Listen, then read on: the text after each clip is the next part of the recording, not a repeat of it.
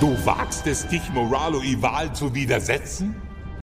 Herzlich willkommen zur zweiten Staffel, zweiten Staffel, zweiten Episode Hinterhalt im Strudel, dem ersten deutschen Armada-Podcast. Heute in einer sehr hohen Besetzung. Wir haben die Armada-Prominenz bei uns, den amtierenden Weltmeister, mehrfachen deutschen Meister und auch amtierenden Europameister noch, Dennis Tokra. Herzlich willkommen. Ja, hallo. Schön hier zu sein. An meiner Seite wie immer Kupane Gerrit. Wie immer, schon zum zweiten Mal. ja. Hallo. Dennis, für die ein, zwei Personen, die dich noch nicht kennen, äh, erzähl mal kurz was über dich. Wann hast du mit Armada angefangen? Was sind deine größten Erfolge?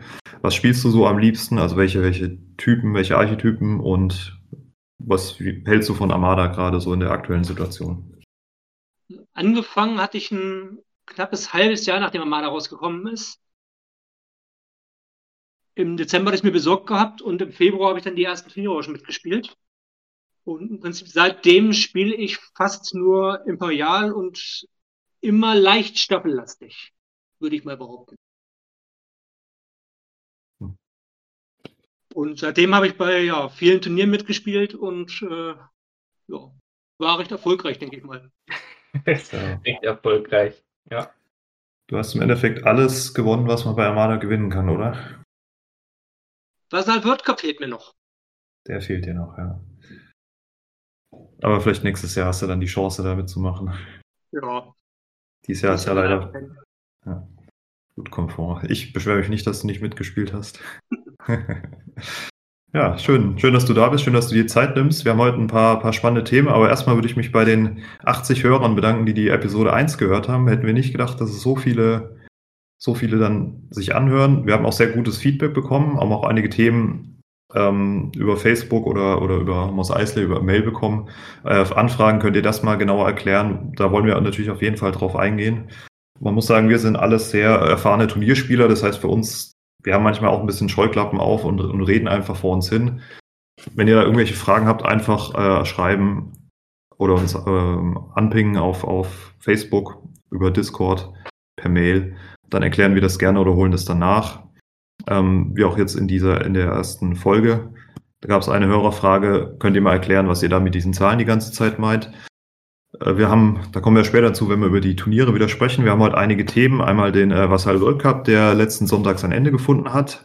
Ein kleines Update zur deutschen Armada-Liga, die ähm, in, glaube ich, neun Tagen oder 10. April ja, soll beginnen. 10. Ja. ist Schluss. Wir genau. haben jetzt noch Osterferien und nach den Osterferien geht's los. Und dann haben wir noch gedacht, wenn der Welt- und Europameister mal da ist, dann sprechen wir mal über die neue Welle 10, die dann auch am 16. April hoffentlich rauskommt.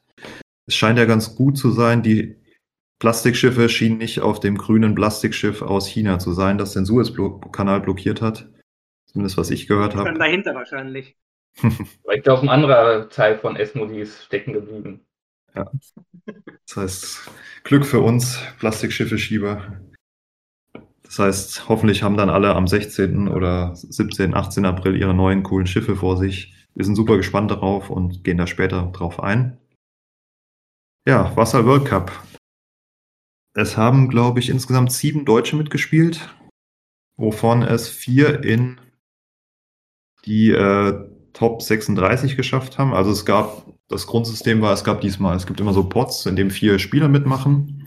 Ähm, die Pots sind dann nach äh, Zeitzone gegrenzt. Also wenn man sich für Europa einschreibt, spielt man auch nur gegen Leute, die sich auch für Europa eingetragen haben, eingetragen haben, dass man die, die Zeitdifferenz nicht hat. Äh, weil ihr kennt es ja alle, zumindest die, die, die zwei, die jetzt noch hier mit drin sind, mit Amerika ein Spiel zu organisieren, vor allem dann mit der, mit der Westküste oder mit, mit einem Australier, ist dann schon sehr schwierig.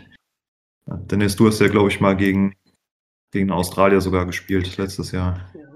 Australier sind etwas schlechter von der Zeitzone für uns. Da ist das Zeitfenster kleiner, wo man eine gute Zeit findet, falls nicht einer von beiden in die Extremzeiten gehen kann. Also ich hatte auch mal Westküste, da musste ich dann mal früh um fünf aufstehen und früh um sechs, damit man dann einigermaßen ein vernünftiges äh, Zeitfenster hat, wo dann beide können. Aber, aber es lohnt sich auf jeden Fall. Ähm, oh, stehen, genau, Pottphase äh, spielt man dann jeder gegen jeden. Und die besten zwei kamen dann weiter. Es gab insgesamt 72 Teilnehmer, was ein äh, neuer Rekord ist. Das ist das größte Online-Turnier bisher. Ich glaube, die vorherigen Jahre waren das immer 32 oder 36. Ja, das kommt hin. Sechs? Pots. 32 waren es, glaube ich, ja. Mhm. Muss ja, ja. Ja, genau, war, war dann ja äh, Viertelfinale, Achtelfinale etc. Genau. Und, Vielleicht sollte man an äh, dieser We- Stelle auch erwähnen, dass der sehr gut ausgegangen ist. Dass man auch einen Sieger hier drin hat. Bevor du das gar nicht mehr erwähnst, nämlich der gute Wheelfields oder Sebastian, der hat das Ding sogar tatsächlich gewonnen. Herzlichen Glückwunsch nochmal. Glückwunsch, ja. ja, Dankeschön. War spannend. Ich, wär- ich wäre noch dazu gekommen, aber ich wollte jetzt nicht direkt damit anfangen. Ja. Für die Spannung, ne? Für die Spannung, genau. Ich Ähm, habe alles kaputt gemacht, sorry. Ich, ich erzähl weiter, ich halte meine Klappe. Nein. Ähm, was dieses Jahr auch neu war, ist, es war quasi der, äh, wie Spix auch genannt hat, der Veranstalter der People's Cup. Ähm, die Jahre davor musste man sich immer qualifizieren. Äh, letztes Jahr zum Beispiel haben es Dennis und ich geschafft, dadurch, dass wir, ich glaube, wir waren in den Top 4 von so einem komischen, äh, nicht komisch, aber so einem äh, anderen Turnierformat, wo man nur begrenzte Upgrades nehmen konnte. Und dadurch haben wir beide uns zum Beispiel qualifiziert. Die Jahre davor, da habe ich noch nicht mitgespielt, aber ich glaube, Du, du hast dich, ich äh, habe mich über die WM qualifiziert beim letzten Ah, Mal. okay. Oh, umso besser. ähm, ja, also davor war es eher, eher ein Einladungsturnier. Ähm, dadurch war auch natürlich die, die, die Leistungsdichte da, da sehr hoch, die da gemacht wurde.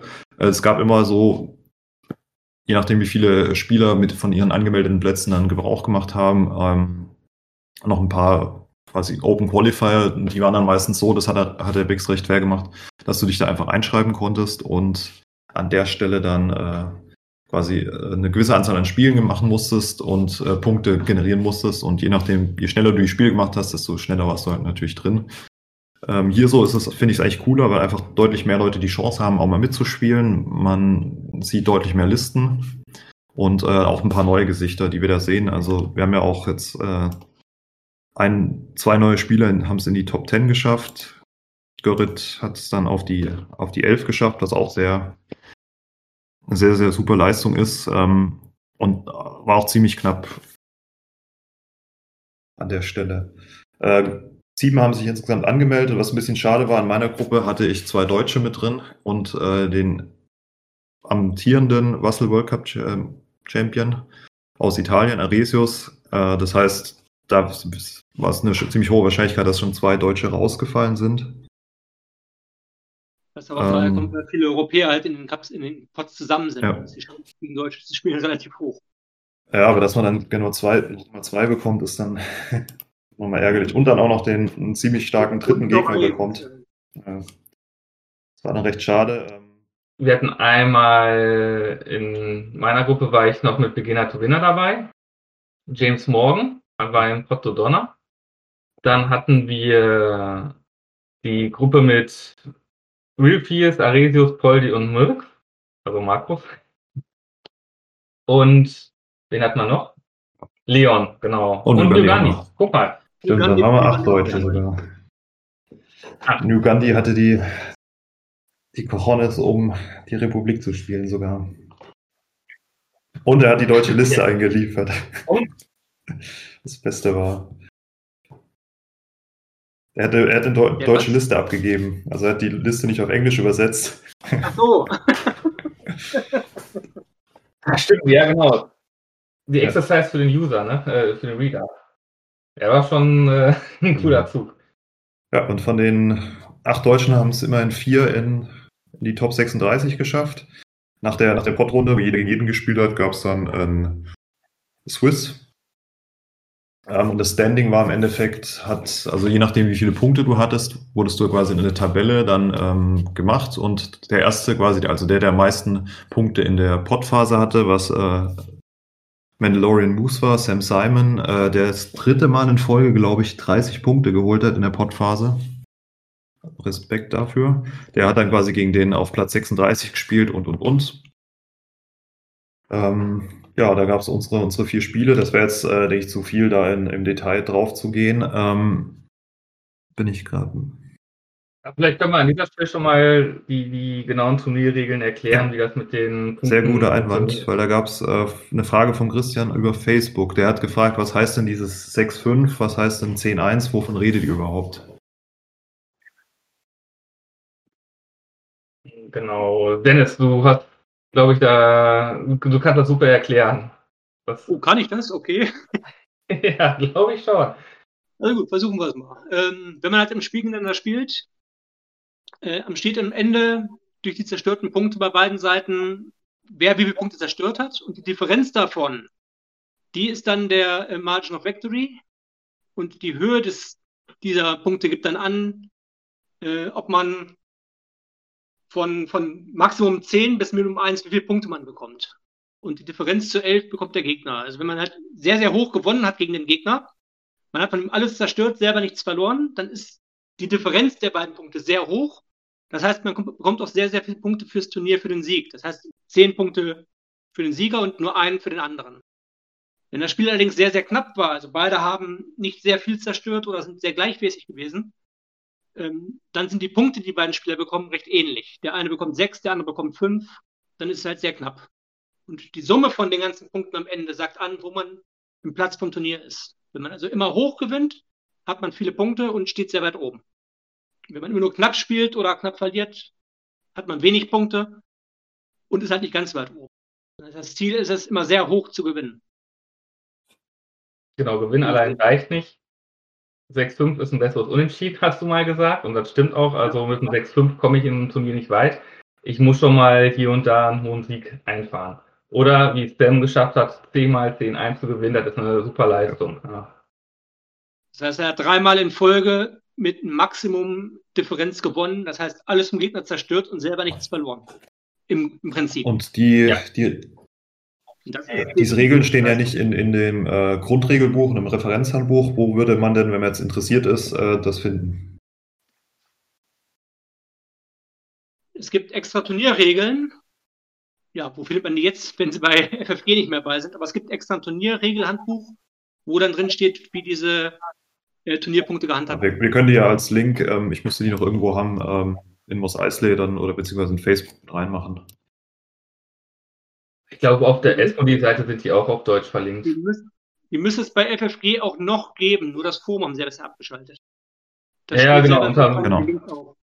Genau, im Produkt selber wird es noch mit aufgeführt. Da steht dann auch zum Beispiel verschiedene Turnierstrukturen drin. Also wie, wie läuft normalerweise ein Turnier ab? Was sind Schweizer Runden? Äh, was bedeutet eigentlich ein Topcut? Etc. pp. Mit wie vielen Spielern muss ich welches äh, System machen? Da werden wir dann in einer zukünftigen Folge auch mal ein bisschen detaillierter drauf eingehen, wenn der, die deutsche Armada-Liga richtig losgegangen ist. Dass wir da dann mal Ich glaube, da, kannst du- da kannst du eine Ja, eigene Folge nur drüber machen, glaube ich. Das ist aber, ja, da nochmal sorry von unserer Seite. Wir sind da manchmal, weil für uns ist das alles äh, täglich Brot, sage ich mal in Anführungszeichen. Ähm, Wenn es einfach Fragen gibt, einfach dazu melden. Dann gehen wir mal durch. Genau. Ähm, 187 Leon, er hat eine Slow-Liste gespielt, die sehr ähnlich ist äh, zu der Liste, die du spiel normalerweise spielst, Dennis. Ähm, er hat, glaube ich, nur vier Aktivierungen gehabt, dafür ein bisschen mehr Upgrades drin und äh, durch die neuen Regeländerungen, dass man nur noch vier Asse mit äh, Verteidigungsmarkern haben darf, hat er auf Defender umgestellt. Also er hatte drei Defender, Merrick Steele, Jenton, Mauler, Reimer und entweder Saber oder eine Eskorte. Das Also kein Moralo. Ich dachte, nach Essen hätte er auch Nee, Moralo er gespielt. hat, er hat Anstand. Ähm, er hat es auf den 26. Platz geschafft mit äh, 17 Punkten, hat aber auch ziemlich schwierige Gegner. Also er hat gegen äh, Proba Fett gespielt zum Beispiel, der letztes Jahr in den Top 4 war vom Russell World Cup. Also er hatte, hatte ein sehr, sehr hartes Feld und hat es dann auf Platz 26 geschafft, was immer noch sehr respektabel ist in dem Umfeld. Der nächstbeste Deutsche war dann James Morgan, der hat es in die Top 16 geschafft mit einer sehr interessanten Liste. Auch eine Sloan. Gegen die habe ich gespielt und boah, das war, keinen- muss ich sagen, mein härtestes Spiel überhaupt in dem Turnier. Entschuldigung, dass ich da mal einfalle, aber der, der, der hat die perfekt gespielt. Der hat eine Sloan-Liste und die hat es echt in sich. Gehen wir mal drauf ein. Erzähl mal weiter, ich die auch nochmal raus.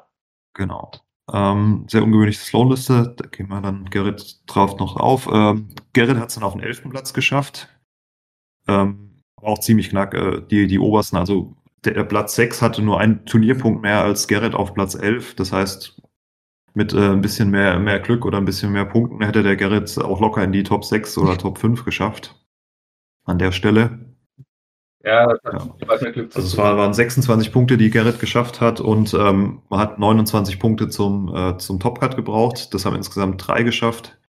Und äh, in die Top 4 haben es dann geschafft, äh, auf Platz 1 im Swiss Gillet Paleon mit einer Thrawn-Liste, die er schon äh, länger spielt, ähm, in der er also nur, nur Schiffe hat, was ziemlich respektabel ist, weil sonst die, die oberen, ich glaube, die ersten zwölf Plätze waren alles Staffellisten mit mindestens 100 Punkten. Ähm, er hat es dann auf den ersten Platz geschafft, äh, mit einer Thrawn LMSU ist es genannt, also Large plus Multiple Small Units. Ein ISD, dann hat er einen Gladiator, eine Architans und zwei Gursantis gehabt. Auf dem zweiten Platz habe ich dann geschafft, mit einer, auch mit einer Sloan-Liste. Wir Deutschen, wir lieben Sloan. Vor allem auch dank Dennis, der hat da sehr viel, sehr viel Werbung für sie gemacht. Ähm, auf dem dritten Platz hat es Angry Ewok geschafft mit einer Akbar-Liste. Und auf dem vierten Platz äh, in den Cut mit nur 40 MOW mehr als Aresius, äh, der Italiener, ähm, mit einer Kraken-Liste, die auch sehr interessant war. Die bestand aus äh, einer MC30, vier Korvetten CR90A mit äh, Antriebstechnikern und Turbolaser-Umlenkschaltkreisen und einem kleineren äh, Halunkenball mit Lando, ähm, Charabey und vier YT 2400. Das war Was True Schuss genau. Der bekannt ist für seine, für seine Welchen- schnellen Listen. Ja. Der, der neue Held. Soll vielleicht auch noch drauf eingehen, dass Kraken aus dem Nix auf einmal erschienen ist und alle Kraken-Listen so ziemlich Mhm. gut abgeschnitten haben. Und jetzt mal Hand aufs Herz, wer von euch hat vor 1.5 Kraken gespielt? Ich glaube, ich ein, zwei Mal. Wen? Äh, Kraken. Ja, Also wen? Den kennt doch kein Mensch. Den anderen Kraken jetzt Ich habe super, auch einmal aber gespielt, aber er hat halt. Er ist jetzt halt, ich glaube, also nicht 1.5 hat ihn besser gemacht, sondern Salvo. Das er einfach, weil er wurde mit 1.5 ja nicht verändert, ne? Sondern ähm, Evade wurde besser gemacht, also ausweichen, dass man das jetzt auf kurze Reichweite machen kann. Und er, er hilft da auch gegen Salvo. Mit Salvo kann man zwar keine Würfel dazufügen, aber man kann Würfel abziehen. Also es, und der Speed. In dem Fall.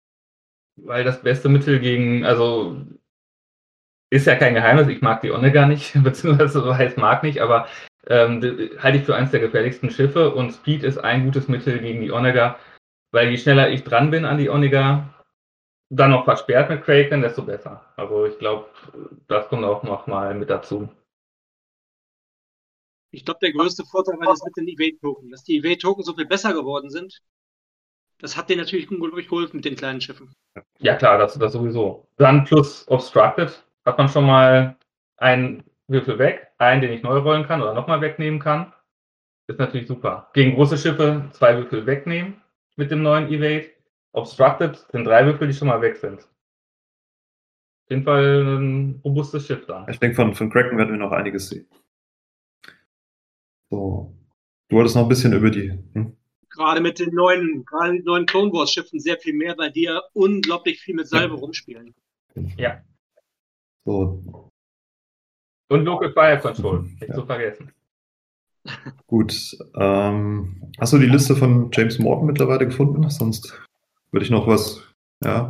Ich würde die, kurz ja. bevor wir darüber gehen sagen, es haben es auch zwei, muss man sagen, auf, einer auf den sechsten Platz, einer auf den äh, 13. Platz geschafft mit zwei Separatistenlisten. Also riesen Respekt dafür.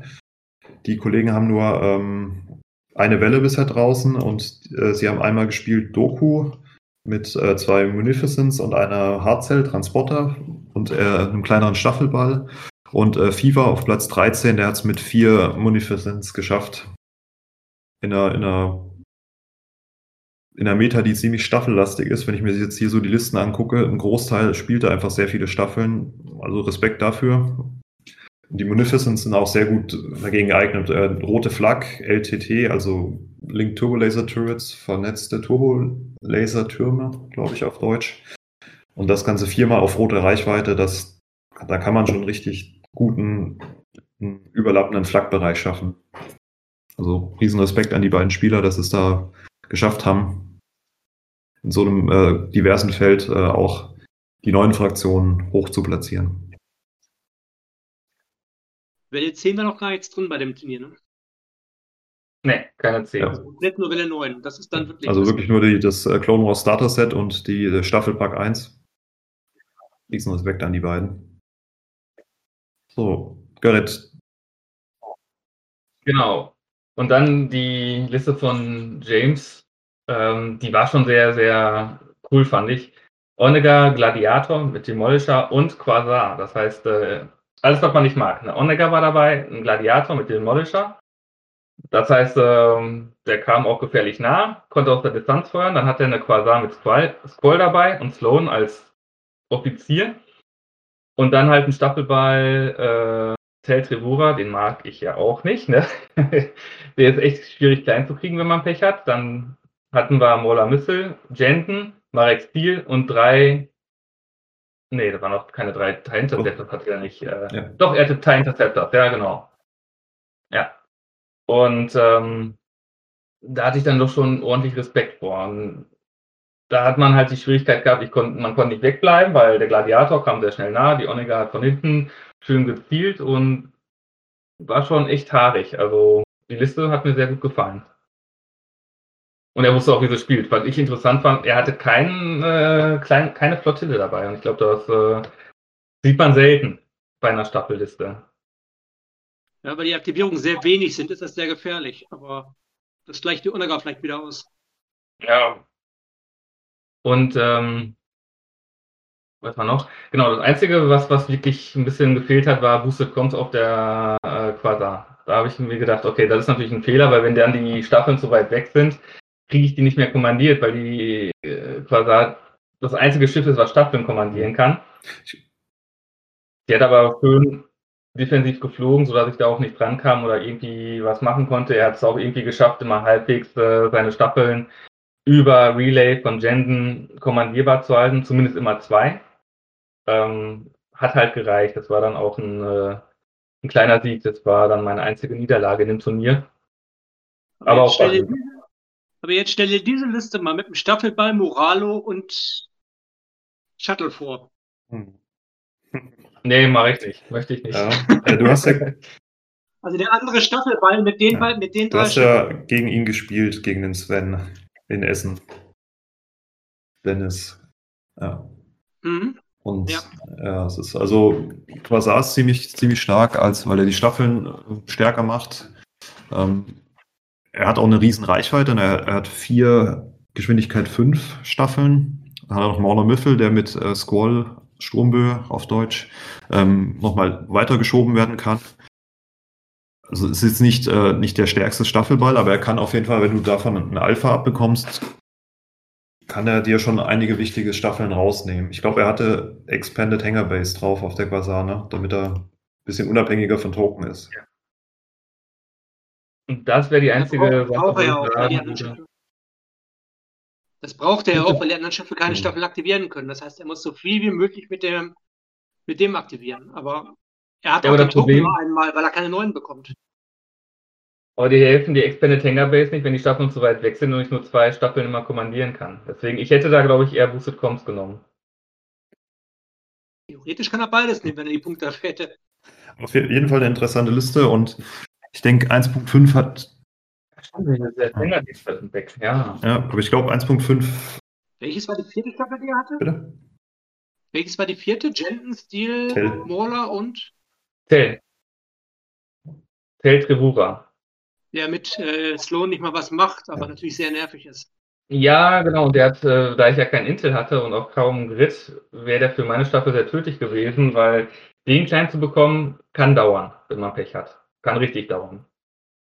Es sei denn, man hat Sloan, aber ich hatte ja keine Sloan und dann kann so, so eine 17-Punkte-Staffel mich schon richtig, richtig wehtun. Denkt ihr, dass die. Aber er hat auch eine 7 Staffeln gehabt oder hat er 8 gehabt? 7. Sieben. Ja. Auch, auch eine komische Zahl, aber. Denkt ihr, dass die, die Änderung mit 1.5, dass man jetzt Pass-Token bekommt, ihm da auf jeden Fall geholfen haben, dass er drei Kampfschiffe mitbringen konnte und auf Flottillen verzichten konnte?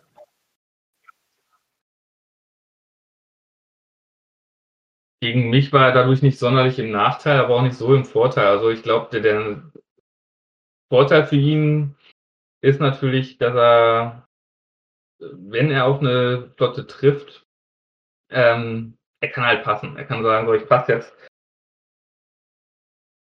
Ich weiß kann nicht. Kann dir Zeit kaufen halt. Ja. Man kann, man kann sich halt trauen, weil zumindest äh, ist man für eine Runde gegen Last First ein bisschen gefeilt. Also ich hätte jetzt, sage ich mal, ansonsten, sage ich mal, als erster Spieler richtig Schaden einrichten können und das konnte ich so halt nicht. Also ich hätte, ich hatte fünf Aktivierungen, äh, Sven nur drei. Ich hätte dann halt mit dem Last meine Staffeln reinbringen können und mit dem Forst dann nochmal dann äh, die Staffeln platt machen können. Und das wäre schon ein deutlicher Vorteil für mich gewesen. Das wurde mir halt genommen, so ein bisschen. Aber so richtig viele Vorteile glaube ich jetzt nicht. Mhm. Aber auf jeden Fall spannend und auch, auch schön zu sehen, dass es auch mal ohne Flottillen gehen kann an der Stelle. Und ja. Wahrscheinlich auch bedingt ja. mit 1.5. Daher auch. Respekt, genau. Und ähm, ich würde jetzt auf die, auf die Cut-Spiele nicht zu sehr, zu eingehen. Die äh, sind im Internet, die wurden beide gestreamt von mir. Ähm, das Halbfinale war dann gegen Gillet Paleon mit seiner Frauenliste. Ähm, er hatte den Nachteil, dass er als gelbes Missionsziel etwas mit ähm, Objective Tokens hatte. Und meine Liste ist halt darauf ausgelegt, ähm, das äh, auszunutzen. Können wir kurz mal auf meine Liste eingehen. Ich hatte, wie gesagt, auch eine Sloan.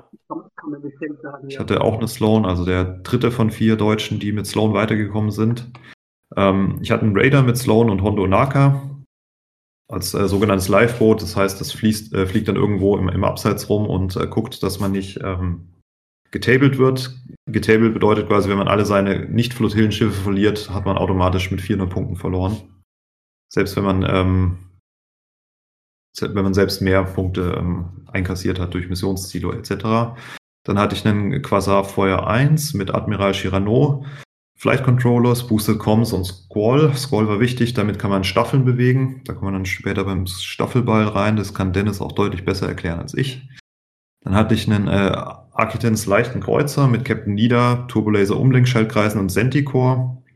Centicore ist die, der Titel, der ähm, quasi befreundete Staffeln in kurzer bis mittlerer Reichweite zu Centicore aktivieren lässt. Das heißt, man umgeht da etwas die Reichweitenbegrenzung von den Flottillen, die man hat. Dann hatte ich eine Gosanti mit äh, Comsnet, also Kommunikationsnetzwerk, um äh, Kommandotokens äh, weiterzugeben und einen Kreuzer mit Volda, den ich mir da reingemacht habe, um meinen ähm, Nicht-Schwarm-Staffeln etwas stärker zu machen. Und als Staffel hatte ich dabei Colonel Jenton, Merrick Steele, Mauler Miffel, Moralo Eval. Wer Moralo nicht kennt, ähm, wenn ein Objektmarker in Reichweite 1 bis 2 und nicht auf einem ähm, Hindernis bewegt wird oder von einem äh, aus der Spielfläche äh, entfernt wird, kann sich Moralo Eval um Bewegung 1 bewegen und angreifen, als ob er an, äh, aktiviert wurde. Dazu hatte ich noch zwei Lambda-Shuttles dabei. Das heißt, ich konnte bis zu fünf theoretische Aktivierungen von Moralo Eval pro, pro Runde machen. Ähm, und für meine Nicht-Asse, da hatte ich dann noch Saber Squadron, eins der besten äh, Staffeln auf der imperialen Seite, finde ich, durch äh, aufgrund von Scharfschütze 4. Und dann äh, hatte ich noch 14 Punkte über und habe mich dann für ein TIE Phantom entschieden. Ähm, einerseits, weil die mit zwei roten Würfeln und Sloan recht gut gegen Schiffe dann sind. Und äh, mit Cloak kann man sie auch recht gut aus dem Engagement wieder rauslösen, falls sie natürlich das Engagement überleben. Mit vier Hülle sind die etwas fragil. Und Dennis, die, die Liste ist ja auf deinem Gedanken gut gewachsen. Ich denke, du kannst da ein bisschen besser erklären, wie das Ganze funktioniert.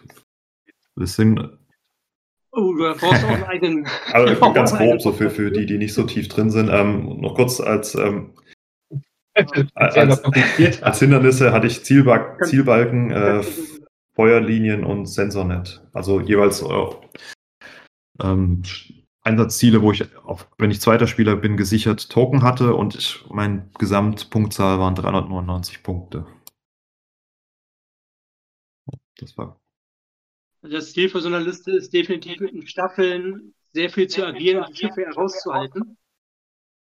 Und ähm, mit, dem, mit der Sturmböe und dem Quasar hat man eine sehr, sehr gute Reichweite, um Staffeln beliebig in der Gegend rumzuschieben. Und die neue Variante mit Moralo und den Shuttlen ermöglicht Moralo sehr oft durch die Gegend zu bewegen, sehr viel anzugreifen und einfach die, die Fläche, die man abdecken kann, um irgendwas anzugreifen, sehr stark zu erhöhen. Und im Grunde ist es sehr wichtig, die anderen Staffeln erst rauszunehmen und dann versuchen, auf die Schiffe zu gehen. Aber das Hauptziel von der Liste ist definitiv, so wie ich es zumindest immer gemacht habe, mit den Schiffen mich rauszuhalten und die Staffel die Arbeit zu lassen. Das heißt, mit den Schiffen mache ich selbst sehr wenig. Bei mir machen die Staffeln die ganze Arbeit. Und das macht die Liste auch sehr, sehr gefährlich, weil gegen Staffeln die meisten nicht ganz so viel machen können. Bisher. Das wird sich mit Welle 10, ja. glaube ich, ändern. Du hast ja auch was, was Schönes vorbereitet, wie man gegen so eine Liste agieren könnte. Genau. Ja. Darum, ich denke mal, die Staffeln, mit Welle 10 wird sich das Problem mit, dass die Staffeln sehr stark sind, äh, doch ein wenig beheben, denke ich. Ja, denke ich auch. Ja. Hoffe ich. Und ja, also Moralo ist sehr, sehr polarisierend, wie ich jetzt auch die letzten Tage gemerkt habe. Und Dennis auch schon du hast ja quasi der erste Verfechter, als, als er das erste Mal präsentiert wurde, da hast du von vornherein gesagt, der ist zu stark, macht es anders. Auf dich hat keiner damals gehört. Letztes Jahr hast du es, glaube ich, in die Top 8 geschafft, ne? Mit einer reinen Moralo-Liste. Top 4, glaube ich. Nee, Top 8, Top 8, ja. Da habe ich dann mit einer reinen Moralo-Liste, die nicht wirklich optimiert war. Das war einfach nur sehr extrem und sie war noch nicht optimiert. Ja, äh, du hattest, ja, du hattest einen Victory, ein Quasar und eine Flottille, glaube ich, ne, als seine Schiffe. Ja, nur drei Schiffe, was dann auch schon ein Problem Aber dafür ähm, fünf Staffeln? Äh, fünf Lambdas? Fünf Lambdas und Moralo. Und es war sehr extrem darauf ausgelegt, halt wirklich zweiter Spieler zu sein ja. und damit hin und her zu schieben. Aber die ja. Schiffe sind sehr anfällig. Quasar und Victory waren das Riesenproblem. Der Victory kann nicht wegfliegen, er ist zu langsam und sehr träge. Der Quasar ist relativ schwach und die Spiele, die ich verloren habe, sind dadurch gekommen, dass beide Schiffe mhm. geplatzt sind. Beide Schiffe verloren habe, damit getabled war und das Spiel komplett verloren hatte. Die Staffeln sind nicht mal beschädigt gewesen, aber die Schiffe waren weg. Und das war ein Riesenproblem von der Liste. Aber es war ein Versuch, um zu gucken, wie gut Moralo ähm, arbeiten kann. Aber es war optimierungsbedürftig. Ja, dann hast du ja auch eine, eine gute Optimierung gefunden. Die Mischung aus seiner Weltmeisterliste und äh, Moralo, ja. In, genau. In Essen bei dem und ich glaube, ein Brian davor hast du auch gewonnen, ne? Damit. Ja. ja. Es ist. Ja, das in, in, in Peine war aber mit einer auch eine reine Moralo-Liste. Das war ähnlich wie die mit ah, okay. Schatten. Ich dachte, da, da hättest du auch schon den German Sloan, wie er mittlerweile heißt. Nee, das, nee die war noch okay. die, die Extreme. In Essen habe ich das erste Mal die Liste mit Sloan Moralo in der Kombination gespielt. Vielleicht muss man noch mal kurz erwähnen, was so genial oder was, warum die Liste so gut ist, wie ihr die jetzt gespielt habt. Im Gegensatz zu der reinen Moralo-Liste, die unbedingt die mit einer sehr, ich glaube, du hattest eine sehr hohe Bit auf Second, ne, auf den zweiten Spieler, damit du Moralo unbedingt anwenden kannst. 20 ähm, Punkte oder mehr. Ja, genau. Also Und die, jetzt? Ja, die, die Variante mit der Liste ist, äh, der Liste ist es relativ egal, ob sie erster oder zweiter ist. Wenn man erster ist, hat man die erste Aktivierung und kann mit den Staffeln aggressiv agieren. Und man nimmt dem Gegner den Vorteil, erster Spieler zu sein. Viele wollen gerne erster sein, weil sie mit ihrem Schiff als erster angreifen wollen. Die Möglichkeit nimmt man ihnen, weil sie werden einem nicht den zweiten Spieler geben, denn dann ist die Liste dank Moralo noch viel stärker. Also man verhindert das Problem, dass man erster oder zweiter die Wahl hat, weil in beiden Fällen die Liste relativ stark ist. Damit umgang, hat man das Problem gut umgehen können, dass jemand anders einen ausbotet, weil eine reine Moralo-Liste muss zweiter Spieler sein. Wenn der erste ist, ist die Liste fast raus. Das fand so ich auch das, das Coole an der Liste. Du, du hast richtig gemerkt, wie, wie, die Leute aus, aus ihrer Komfortzone rausgehen. Also selbst Listen, die darauf ausgelegt sind, eigentlich erster Spieler zu sein, ähm, mit zum Beispiel vielen Schiffaktivierungen und dann äh, einem großen, großen Angreifer, der dann ähm, zu Beginn der Runde ein feindliches Schiff rausnimmt. Selbst diese sind dann aus Furcht vor Moralo in äh, zweiter Spieler gegangen und haben dadurch quasi ihre Komfortzone verlassen und äh, haben dann quasi komplett auch die Initiative weggegeben. Und selbst wenn man erster Spieler ist, hat man zwar nicht die Tokens, um äh, mit Moralo seinen Unfug zu machen, aber durch die vielen Relay, die man hat, also man hatte effektiv Relay 6, hat man auch eine sehr hohe Reichweite, in der die Staffeln agieren können. Das heißt, der Quasar ist eigentlich noch geschützter. Und ich weiß nicht, wie du bisher das empfohlen hast, aber bei mir war es meistens so, wenn ich verloren habe, dann war es einfach, weil ich den Quasar entweder nicht effektiv spielen konnte oder der Quasar zu früh rausgenommen werden konnte. Jetzt kommt natürlich auch der absolute Oberknackpunkt an der ganzen Moralo-Sache. Jetzt stellt euch vor, man selber hat, muss gegen Moralo antreten, will natürlich nicht äh, erster Spieler sein, aber selber hat man dann auch noch sowas wie ein festes Ziel als Ziel, sodass man weiß, okay, ich kann auch nicht erster sein. Und dann hat man natürlich ein Riesenproblem. Wenn man Morale den Bonus noch gibt, weil die eigenen Missionen auch Token haben, die Morale ja. benutzen konnte. Dann Richtig. hängt man der Bredouille, dass man in jedem Fall Moralo abbekommen. So war es ja auch im, im, Halbfinale gegen Gillard Paleon. Er hatte planetare Ionenkanone als gelbes Ziel. Und ähm, selbst wenn er ein Zweiter genommen wäre, hätte er auch erstmal die Initiative weggegeben. Er hätte mir einen deutlichen äh, Reichweite-Vorteil gegeben, weil ich mit meinem Quasar nicht so nah ranfliegen muss. Als zweiter Spieler muss man zumindest in mittlerer Reichweite zu seinen Lambdas bleiben, um die Sturmböe nutzen zu können. Und er hätte mir auch noch Token gegeben als erster Spieler, was dann natürlich was dann wehtut. Ähm, in Polen habe ich gegen einen gespielt. Da haben wir, ich glaube, ja, verseuchtes Gebiet gespielt. Da konnte ich quasi einen Token vom, von einem äh, Hindernis runternehmen und habe dann äh, zwei Motti-ISDs und eine Raider. Also äh, 14, äh, 28 Hülle und dann nochmal 33 Hülle. Quasi nur mit Staffeln runtergemacht. Was einfach zeigt, dass da ein gewisses Problem vielleicht auch mit der Liste ist. Ne? Das, das ist, das ist Definitiv, dir ja. bewusst, Dennis, das ist mir bewusst. Äh, wir das ist, ja, das ist, naja, aber wir sind ja die, die aktiven äh, Vertreter oder Spieler der, der Liste. Äh, ich glaube, jeder, der Moralo spielt, weiß, dass, dass er so nicht gut ist. Aber man muss den Leuten auch mal zeigen, wie, wie effektiv es wirklich sein kann. Damit er. Man, man muss aber dazu sagen, Moralo ist kein Selbst Selbstläufer. Man kann nicht einfach Moralo spielen und dann automatisch gewinnen. Es ist unglaublich anstrengend, mit den Staffeln effektiv zu spielen. Also, es ist kein Selbstläufer. Es ist nicht so, dass die Liste automatisch also ich, gewinnen kann. Also ich finde, jeder sollte das mal gespielt haben. Also jeder, auch wenn man die Liste hasst, man sollte, jeder sollte mal einmal Moralo spielen. Also jetzt am liebsten nicht auf dem, ne, also nicht jederzeit, sondern einfach nur mal, um zu sehen, wie schwierig Morale zu spielen ist. Dass das wirklich nicht so einfach ist. Man muss sehr viel mit Reichweiten rumhantieren. Man muss aufpassen, dass man äh, nicht zu nah an den Gegner ranfliegt mit der Quasar. Also das ist nicht ohne. Aber ähm, na gut. Das trifft aber auf alle Listen zu. Im Prinzip sollte man immer das, was man am meisten hasst, mal selber spielen, um zu gucken, was die Probleme dieser Liste sind. Richtig. Wie zum Beispiel ich mit meiner Quasar, äh, mit der Onega die ich selber überhaupt nicht spielen kann.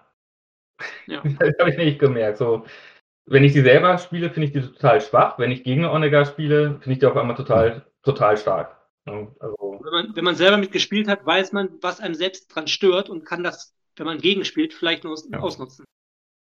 Ein sehr guter Tipp, ja. Sollte man immer machen. Eben, das betrifft halt alles, wenn einem irgendwas stört, wenn einem irgendwas nicht gefällt, einmal selber spielen und gucken, wo man Probleme mit hat um das vielleicht im Gegenzug nutzen zu können. Und vielleicht auch mal einfach nur den Spaß hin, auch wenn man verliert. Ich sag mal, ich, ich habe bisher zweimal gegen Moralo, glaube ich, gespielt. Also richtig gegen Moralo gespielt. Zweimal knapp verloren, aber die Spiele haben beide Spaß gemacht. Auch wenn ich jetzt, sage ich mal, nicht Gott weiß, was Man hat Chancen, das ist halt wirklich so. Man hat trotzdem Chancen. Und es macht trotzdem Spaß, auch wenn man verliert. Also, und wenn man verliert, man sollte auf jeden Fall nicht persönlich werden. Man sollte niemals persönlich werden. Auch nicht, wenn es um Moralo geht. Ja. Auch nicht, wenn es Generell nicht. Also nicht beim Armada-Spielen. Wir sind ja alle zusammen, um Spaß zu haben.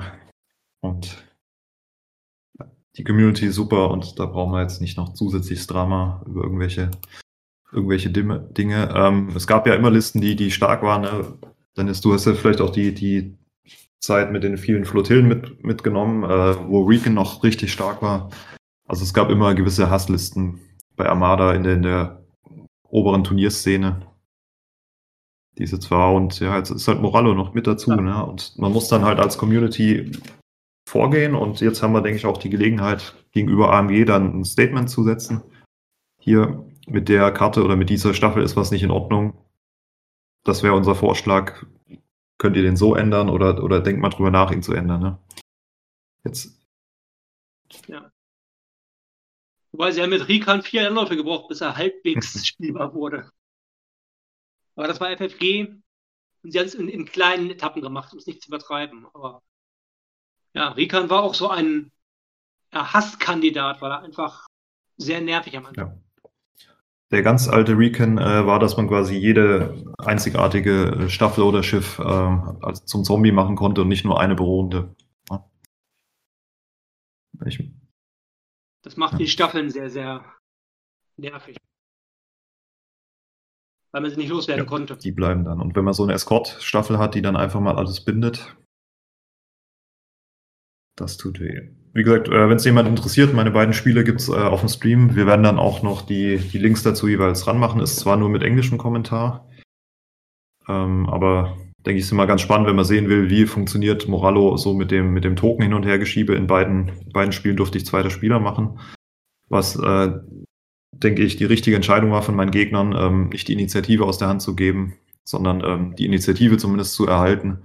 Und das Finalspiel war eines der, der spannendsten meiner bisherigen Armada-Karriere, hat super viel Spaß gemacht, war, war total eng und durch ein, zwei andere Würfel hätte es äh, andersrum ausgehen können. Und ich glaube, das deckt sich auch mit deinem WM-Spiel, was du, was du damals gegen Nate Koda, Nathan Koda hattest. Das war auch echt, recht enge Geschichte. Das war eine sehr enge Geschichte. Es lief wirklich auf diese eine Bewegung am Ende hinaus. Also das Ganze davor war fast vorgeplant. Das war halt sehr, sehr knapp. Aber ich habe ein paar andere Spieler gehabt, die ähnlich waren. Also es gibt schon einige, wo man sagt, schönes, knappes Spiel und hätte auch ganz anders ausgehen können. Ja, und dann hat es dann am Ende gereicht, um den Wasser World Cup das erste Mal nach Deutschland zu holen. Das dritte Mal in Folge für Europa. Was, denke ich, auch eine, eine, gute Message zeigt, ja, dass die, bisher wurde ja Europa immer so ein bisschen belächelt in der Armada-Szene, abgesehen ist von dir, habe ich das Gefühl. Und jetzt haben wir da auch mal stetig gezeigt, dass wir auch Armada spielen können mit deinem Weltmeistertitel, mit den mehreren äh, Vasall-Weltmeisterschaften in Folge, die wir holen konnten. Also die, die europäische Meta ist nicht zu unterschätzen. Wobei es bei den Vasall besser war, weil das Verhältnis zwischen Europäer hm. und Amerikaner besser ist.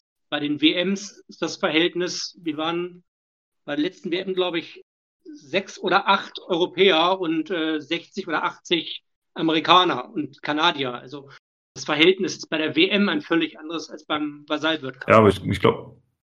Allein dadurch haben die bei der WM mehr Vorteile. Ja, aber dadurch hat, glaube ich, auch bei denen so ein bisschen die, die, die Dinge, dass es gibt ein paar sehr gute Spieler aus Europa, aber die, die breite Masse ist ja auch sehr gut. Ne? Es ist ja auch, auch in Deutschland gibt es ja sehr viele Spieler jetzt. Äh, Abgesehen von dir, Dennis. Ich meine, du hast jetzt, ich glaube, dreimal in Folge oder viermal in Folge deutscher Meister.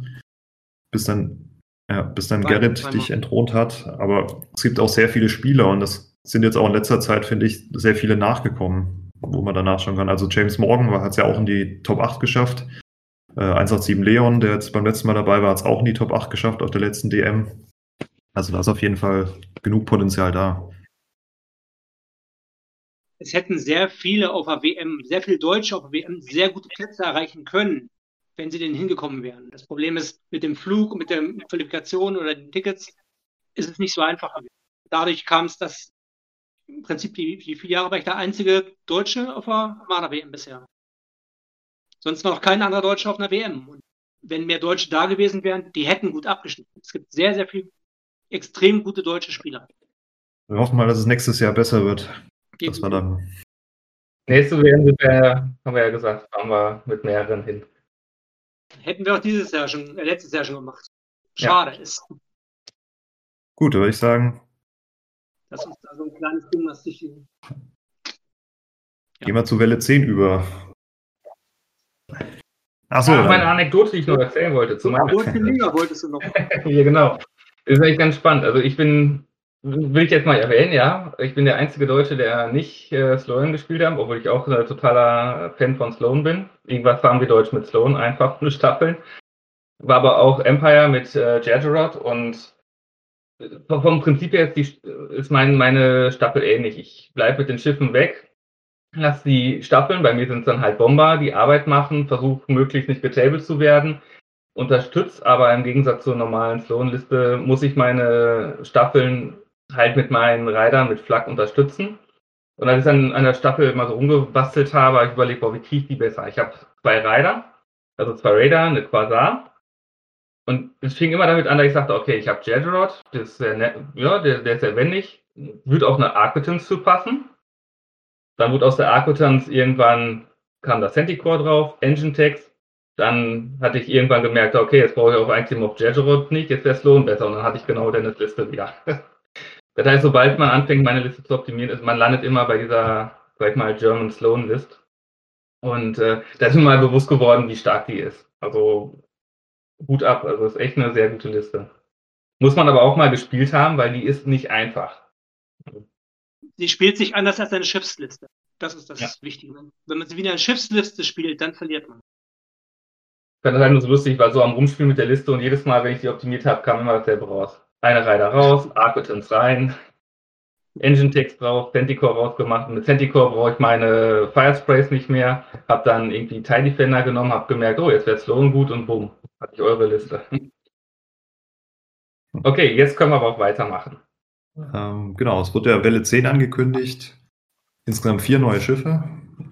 Ähm, einmal die Venator, wo, glaube ich, glaub ich, die meisten gefreut haben, die äh, auf Clone Wars äh, gehofft haben und dann es jetzt auch bekommen werden. Eine Pelter in der Version der Galaktischen Republik, ähm, die etwas jetzt anders aussieht, ein bisschen andere Würfel hat, andere Kosten hat.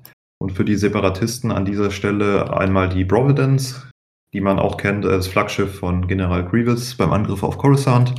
Und äh, eine Rekusant-Klasse, die ich jetzt vorher nicht kannte, äh, die, aber, die es aber auch schon gab, die jetzt so ein bisschen aussieht wie eine Large Base MC30. Wir wollen erstmal so, so ein bisschen drüber gehen, erstmal über die, über die einzelnen Schiffe und äh, dann noch ein bisschen über die ein, zwei Upgrades, die noch kommen. Es sind noch nicht alle rausgekommen, das heißt, wir können noch nicht über alles sprechen. Aber ähm, über das, was draußen ist, kann man kurz mal machen. Und Dennis und Gerrit haben dann auch nochmal zwei Listen vorbereitet, die sie mit euch teilen werden. Ähm, fangen wir mal mit Venator an. Erinnert mich so ein bisschen an Mix aus Victory-Klasse und Imperialer Sternzerstörer und hat für mich so die, die klassische Rolle eines ja, Battle Carriers, wie man sagt, also eines, eines Schlachtkreuzers, der, der Staffeln bewegen kann, der aber selbst noch äh, austeilen kann mit seinen Arcs. Ähm, wie seht ihr den, Venator? Ja, im Grunde finde ich ihn wie ein VSD auf einer großen Basis mit einem, ja, im Prinzip ist es ein VSD von den gesamten Werten. Ein bisschen teurer, und eine große Basis. Mit besseren Würfeln, also besseren Flakkwürfeln, besseren Seitenwürfeln und die Beweglichkeit ist sehr viel besser und das macht, glaube ich, den größten Teil davon aus. Ja, dass sie auf Speed 3 auch gehen kann, wenn es sein muss. Genau. Das, was dem VSD immer gefehlt hat. Ja. Genau, Speed 3 haben sie, sie sind von Werten her ähnlich. Ähm, er hat neun Hülle, vier Schilde in der Front, drei in den Seiten und zwei im Heck ähm, hat einen Kommandowert von 3. Der Venator 1 hat einen Staffelwert von 3 und der Venator 2 von 5. 5 ist, glaube ich, bisher der Hö Ausrufezeichen, ne? Ausrufezeichen, Ausrufezeichen. Ja. 5. Ich glaube, der bisher höchste Staffelwert von einem, äh, abgesehen vom SSD. Ähm, und jeweils vier Engineering-Werte. Ähm, und die sind jetzt, ich gehe mal die Upgrade-Leiste durch, eigentlich recht ähnlich. Ähm, der Venator 2 hat noch einen ähm, defensiven Retrofit und der Venator 1 hat dafür einen Fleet Command. Also ein Flottenkommando, wo man zum Beispiel seine Staffeln schneller machen kann oder Intensify, also Feuer verstärken drauf machen kann. Ähm, der Venator 2 scheint so ein bisschen mehr zu sein, äh, mehr in die imperiale Sternzerstörer-Richtung zu gehen, so als Allrounder, dass er gut austeilen kann, aber auch gut einstecken kann mit seinem ähm, defensiven Retrofit. Und ja, beide haben dann noch einen Turbo-Laser-Slot und einen ähm, Ordnance-Slot.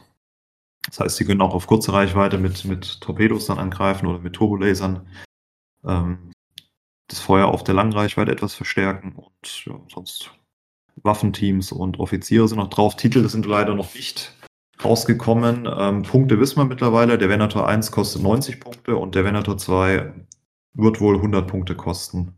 Und ich finde, für 100 Punkte ist das eine super Plattform. Oh ja, wenn man es mit dem ISD 2 vergleicht oder einem Quad in dem Fall, ihm fehlt ein bisschen Schaden nach vorne raus, aber ansonsten ist das Ding am ISD gleichwertig für etwas weniger Punkte. Verteidigungsmarke. Und gerade den Venator 2, den kann man als, als Staffelschiff Ja. extrem gut benutzen. Die Verteidigungsmarke haben wir noch äh, vergessen. Er hat einmal ähm, halbieren, einmal umlenken, einmal eindämmen und einmal den neuen Salvo-Marker. Der auch sehr gut ist, weil Ja. er drei Würfel im Heck hat. Das macht ihn. Oder zwei Flakwürfel sogar hat. Also der Salvo ist Ja. sogar mal richtig stark. Also der kann gut austeilen, kann gut einstecken und kann gut Staffeln machen. Also ein, ein schöner, Allrounder. An der Stelle. Und gerade den Zweier mit dem, Def mit dem Verteidigungsslot, wo er dann auch in die ECM benutzen kann, macht ihn wahrscheinlich sehr, sehr widerstandsfähig. ECM bedeutet, äh, es sind elektronische Gegenmaßnahmen und die machen, ähm, man kann es dann äh, quasi einmal tappen, also erschöpfen, um äh, einen mit Zielgenauigkeit geblockten Verteidigungsmarker trotzdem ausgeben zu können. Das heißt, man hat zum Beispiel immer sein Halbieren, man kann immer sein Salben nutzen, wenn diese Karte aktiv ist, was es dann ziemlich stark macht im, im Nahkampf. Oder er kann dann auch gegen, gegen andere große Schiffe dann im Nahkampf kämpfen. So, Der jetzt äh, Gott sei Dank leicht genervt worden ist, die ECM. Dass man halt wieder reaktivieren muss mit einem Mhm. Reparaturtoken. Die waren sonst, äh, war das ja fast schon ein Auto-Include, wenn ich ein großes Schiff hatte. Wobei es gibt jetzt diese ähm, Flottenunterstützung, dass man reparieren äh, Marker leicht ausgeben kann. Also man kann immer noch gut drumherum spielen und. Die Pelter-Klasse ist da, glaube ich, was, was recht gut reinkommt, weil die hat natürlich genau diesen Flottenunterstützungslot. Ich muss ehrlich sagen, aus dem Pelter-Schiff bin ich noch nicht so ganz schlau geworden, was es denn jetzt machen soll. Auch mit dem Rebellenschiff noch nicht. Ähm, sie sind zwar recht billig, ähm, haben auch einen Halbieren-Token, einen Umlenken und einen Ausweichen-Token auf 5 Hülle, was jetzt, was jetzt ziemlich widerstandsfähig macht, aber kosten dann jeweils 45 Punkte für die Transportfregatte und äh, 49 Punkte für die ähm, medizinische Fregatte oder Medical Frigate. Und ja, Und sie sind so lang. leider nur Geschwindigkeit 2, haben aber einen Kannst du den Text draufpacken, aber das, das ist auch einer Preisklasse. Äh, Was das Gute ist, sie haben einen äh, Flottenunterstützungs-Slot. Das heißt, man kann da entweder ein Kommunikationsnetzwerk drauf machen oder ein Bomber-Kommando-Center, um seine Bomber zu unterstützen. Äh, Wenn man jetzt nicht ähm, eine CR70 dafür nutzen möchte. Oder Slicer Tools. Slicer-Tools, genau. Das Ja. würde ich jetzt nicht empfehlen. Also, Aber da fand ich die, da finde ich die Variante der Radiant 7 besser mit dem äh, Counselor-Kreuzer.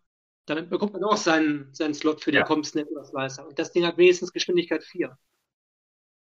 ja, also Slicer war jetzt ein Witz, aber generell ist halt, sage ich mal, ich, ich finde, die, die Pelter würde ich jetzt auch nicht in die Liste reinbringen. Also, da ist mir noch keine Idee zu gekommen, wo ich die jetzt für bräuchte. Für die, die Medical Frigate kann man noch so als kleines Unterstützungsschiff nehmen. Ähm, wenn man dann noch. Äh, wie habe ich denn die gespielt? Ich hatte, glaube ich, den Klon-Navigationsoffizier drauf. Ähm, erweiterte Hangars und äh, Bomber-Kommando-Sender so als zweites Unterstützungsschiff. Klar, es ist jetzt kein, es ist kein äh, Venator oder, oder irgendwas. Es ist, es ist im Endeffekt eine, eine ziemlich aufgeblähte Flottille. Aber warten wir mal die Titel ab. Vielleicht äh, kommen nachher Titel und man denkt sich so, Ja. jo. Hier sind leider die. Titel auch noch nicht drauf. Und man muss sagen, sie haben ähm, Engineering-Wert 4, was sie dann mit ähm, dem Yularen-Admiral ziemlich stark machen könnte. Man könnte halt mit dem äh, Engineering-Team arbeiten, wo man noch einen Repariertoken mehr bekommt. Oder mit äh, Engine-Text, dass man schneller fliegen kann, dann ist er wenigstens Geschwindigkeit 3. Also sie haben zumindest Potenzial anhand der äh, Upgrades, die man möglich machen kann. Ja. Die Transportfregatte hat sogar einen äh, Verteidigungsplot, um ECM oder ähnliches zu benutzen. Oder einfach im Hintergrund mit, mit äh, ich meine, viele Leute spielen ja gerne ähm, robuste Schiffe und können dann mit äh, Projekt Projection Experts die Schilde rüber transferieren auf das Hauptschiff, was vorne wegfliegt und heilen so immer die Schilde. Ich denke mal, in die Richtung kann es natürlich auch gehen. Ja, wie die Nebulon halt auch es da die Nebulon Bs gemacht hat. Genau, richtig, ja. Und wenn ich dann, sag ich mal, eine Venator vorne wegfliegen habe und einen Akklamator oder zwei, dann kann ich die natürlich immer schön heilen für wenig Punkte. Genau. Aber ich bin von den Venators sehr begeistert und die haben sehr viel Potenzial. Gerade der Zweier mit den fünf Staffelwert. Er hat einen Offensivslot, man kann also auf sechs Staffelaktivierungen hochkommen, plus ein Waffenteam, um noch die Flugkontrollen Mhm. draufzupacken. Also man kann das zu einem sehr, sehr guten Staffelträger umbauen und das gibt schon Potenzial, definitiv. Wohl gesagt, sechs Staffeln ohne Token. Mit Token dabei sind wir bei sieben und ich glaube, äh, theoretisch sind acht, mit dem richtigen Commander sind acht Staffeln möglich. Ich kann dann wirklich acht Staffeln mit einer Aktivierung aktivieren, mit Flight Controller. Also, dass sie alle nochmal einen blauen Würfel im Angriff dabei bekommen. Das Menge ist schon, hätte ich Angst vor. Und das sogar mit, äh, wenn man Ahsoka draufpackt, haben sogar drei davon noch Snipe. Also Ja, stimmt. Scharfschütze. Hm. Also das Schiff hat Potenzial. Die 100 Punkte sind es voll und ganz wert. Da kann man einiges mitmachen. auf jeden Fall. Und die haben so tolle Staffeln, ne? Also ich mag ja die Staffeln von der Republik. Wenn die nicht so langsam wären, wären die super. Ja. Da muss doch irgendwie was kommen, dass, dass man da, sage ich mal, die ein bisschen boosten kann. Zumindest ähm, mit ähm, alle Jäger mir nach oder so, dass man die einmalig auf Speed 4 bringen kann. Oder halt diese.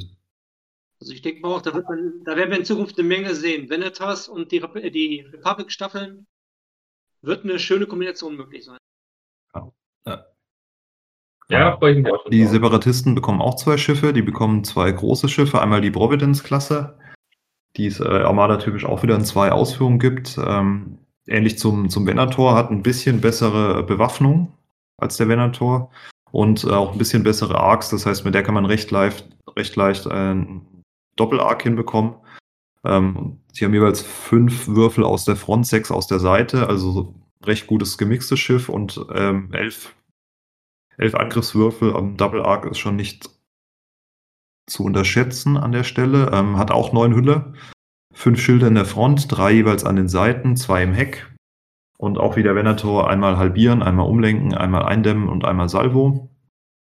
Äh, kommt in zwei Varianten, die ähm, einmal als Kreuzer-Variante oder als Träger-Variante für 105 Punkte und einmal als ja, Dreadnought, weiß jetzt nicht die Übersetzung, die wohl auch 105 Punkte äh, kosten soll. Und beide haben jeweils äh, Kommandowert 3, Staffelwert 4 und 4 Engineering. Unterscheiden sich dann auch wieder ein bisschen in den Upgrade-Slots. Der, die Dreadnought-Variante hat zwei Turbolaser und die Carrier-Variante hat dafür ähm, ein Flottenkommando. Der Dreadnought soll auch noch einen Waffenteam-Slot haben, das heißt, dass man da Flugkontrolle draufsetzen kann. Was ja, ironisch ist, weil der Träger eigentlich eher der ist, der die Staffeln pushen sollte. Schätzen, also ein schönes, äh, ähnlich zur MC80. Mit der würde ich sie glauben, also die, die Home One-Variante würde ich den jetzt ein bisschen vergleichen. Habe ich erst auch gedacht. Ich habe es nachher aber bemerkt, okay, die könnte auch ein bisschen mit der Profundity vergleichbar sein, weil die braucht diesen Double Arc im Prinzip und hat elf Würfel. Also äh, die Profundity hat ja auch fünf Würfel, wenn ich im Double Arc bin, während die Home One nach vorne nur drei Würfel hat. Also die ist, sag ich mal, sehr seitenlastiger. Also die MC75 ist Ja. sehr stark vergleichbar, das stimmt. Ja, ich, Vor allem auch mit dem Ord die eine mit dem Ordnance, Iron Cannon und Turbo. Ist es vielleicht das erste Schiff, das alle drei Waffenslots hat?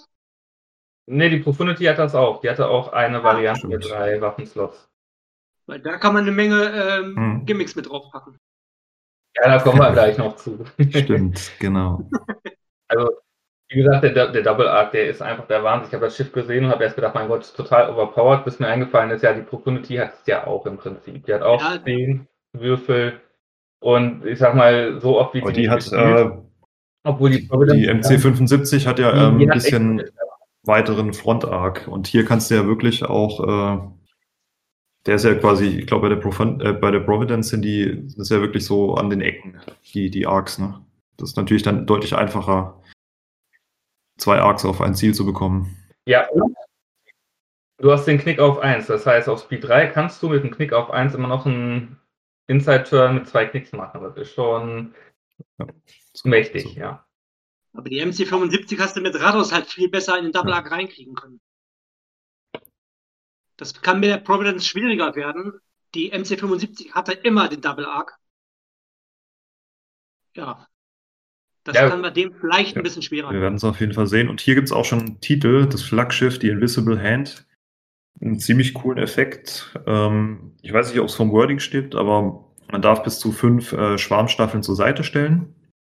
Ähm, oder auf diese Schiffskarte stand stellen. Und mit einem Staffelbefehl darf man ähm, für jede Staffel, die man aktivieren würde, eine Staffel von dieser Karte nehmen und innerhalb von Reichweite 3. Also es ist nicht innerhalb Reichweite 1 bis 3, sondern wirklich innerhalb Reichweite 3. Das ist so ein kleiner Donut um diese äh, Providence herum.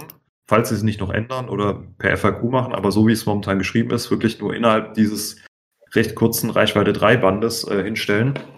Und äh, die kriegen dann, ähm, wenn sie mit AI aktiviert werden, dann auch noch mal einen zusätzlichen Würfel mit AI dazu. Für, Und zwei Im Würfel. Grunde Rap- Rapid Launch Base Genau. nur mit dem AI-Bonus. Ja, nee, äh, ich glaube, das ist ähm, sogar instead Genau. of deploying. Das heißt, du, die klauen dir nicht die Deployment.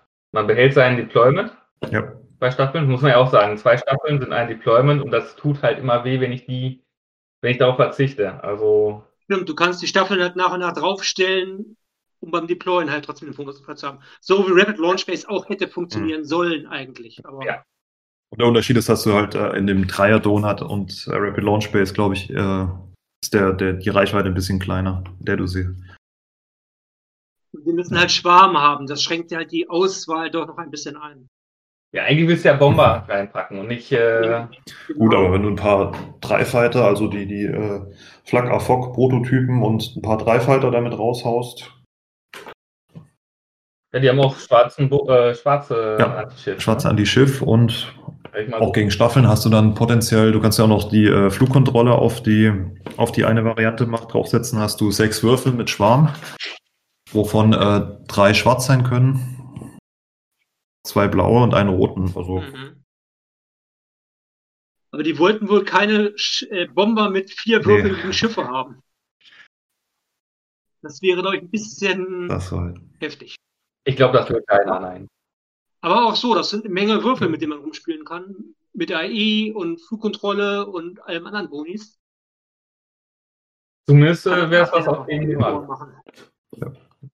Und äh, das zweite Schiff, äh, ich finde es ziemlich cool. Die, die Rekusan-Klasse, ja. Weil es halt mal was, was Neues ist. Es ist irgendwie so ein- eine Large Base, die eigentlich, eigentlich eine Medium Base sein sollte. Oder, also mich erinnert sie total an die MC30. Ähm, Also eigentlich eine Small ja, Base, genau. Also für mich ist es eine Large Base MC30 mit Speed 3, mit die, die Arcs sind ein bisschen komisch, aber ich glaube, man kann so quasi so ein Drive-by Double Arc kann man ziemlich gut hinbekommen. Na, man muss halt sehen, die kosten nur 85 beziehungsweise 90 Punkte. Man kann sie recht gut, recht gut ausstatten. Man kann sie vor allem ähm, billig halten und halt hat ein billiges Schiff, was ziemlich gut austeilen kann mit einer Double Arc. Ja gut, ist natürlich Geschmackssache. Also ich habe mir das Schiff angeguckt. Ich fand es jetzt auf den ersten Blick, also mich, äh, ich finde das andere furchteinflößender, muss ich ehrlich, sag, ehrlich sagen. Ähm, weil mich hier irgendwo, ich habe nur einen Turbo-Laser-Slot. Ja. Also ich fand es jetzt nicht overpowered, sage ich mal. Also es ist in Dafür Ordnung. kostet 20 Punkte weniger. Und du hast halt native zwei Klicks auf, auf äh, Geschwindigkeit 3 in der Mitte. Äh, auf zwei, ja, Ja, auf Entschuldigung. zwei. Genau. Ja, genau, ein ja. Klick auf der 3. Es hat, ein, hat auch einen Brace-Token, es hat einen Salvo-Token.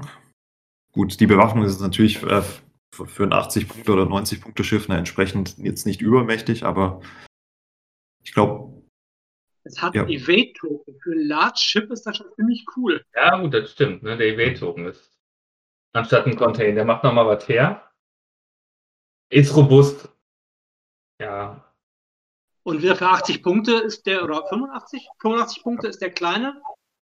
Billig. Genau. Der hat auch einen sagen. Ordnance-Slot.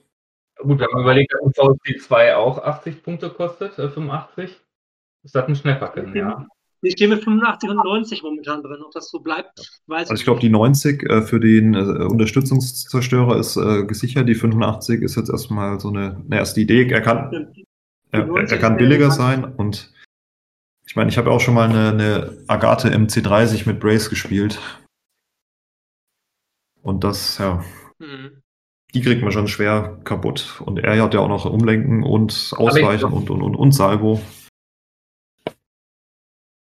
Ich glaube, was, was du gesagt hast, was, was sehr wichtig ist, der Einwand, ist der Einwand, ähm, du kannst die schön billig halten und du, man wird sie auch schön billig halten, weil die, die kann man, glaube ich, auch nicht tot aufrüsten und dann hat man wirklich ein solides Schiff für wenig Punkte. Und da kann ich auch mal drei Stück von ins Rennen schicken und habe immer noch 100 Punkte über, so ungefähr. Und es kommt auf die Genau. Titel noch an, die, Die noch sind, fehlen. da gibt es ja mindestens auch nochmal zwei.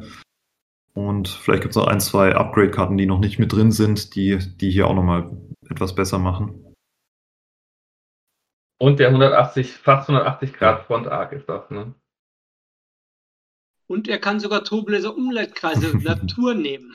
Er hat den. Evade von sich aus. hat. Also, ich weiß nicht, vielleicht ist es nicht das beste Schiff, aber ich finde einfach das Design finde ich cool. Ähm, einerseits vom, vom, vom Modell her, also wie das Schiffsmodell aussieht und auch so vom, vom Spieldesign her, weil es mal was Neues ist, was wir bisher in Armada so nicht hatten.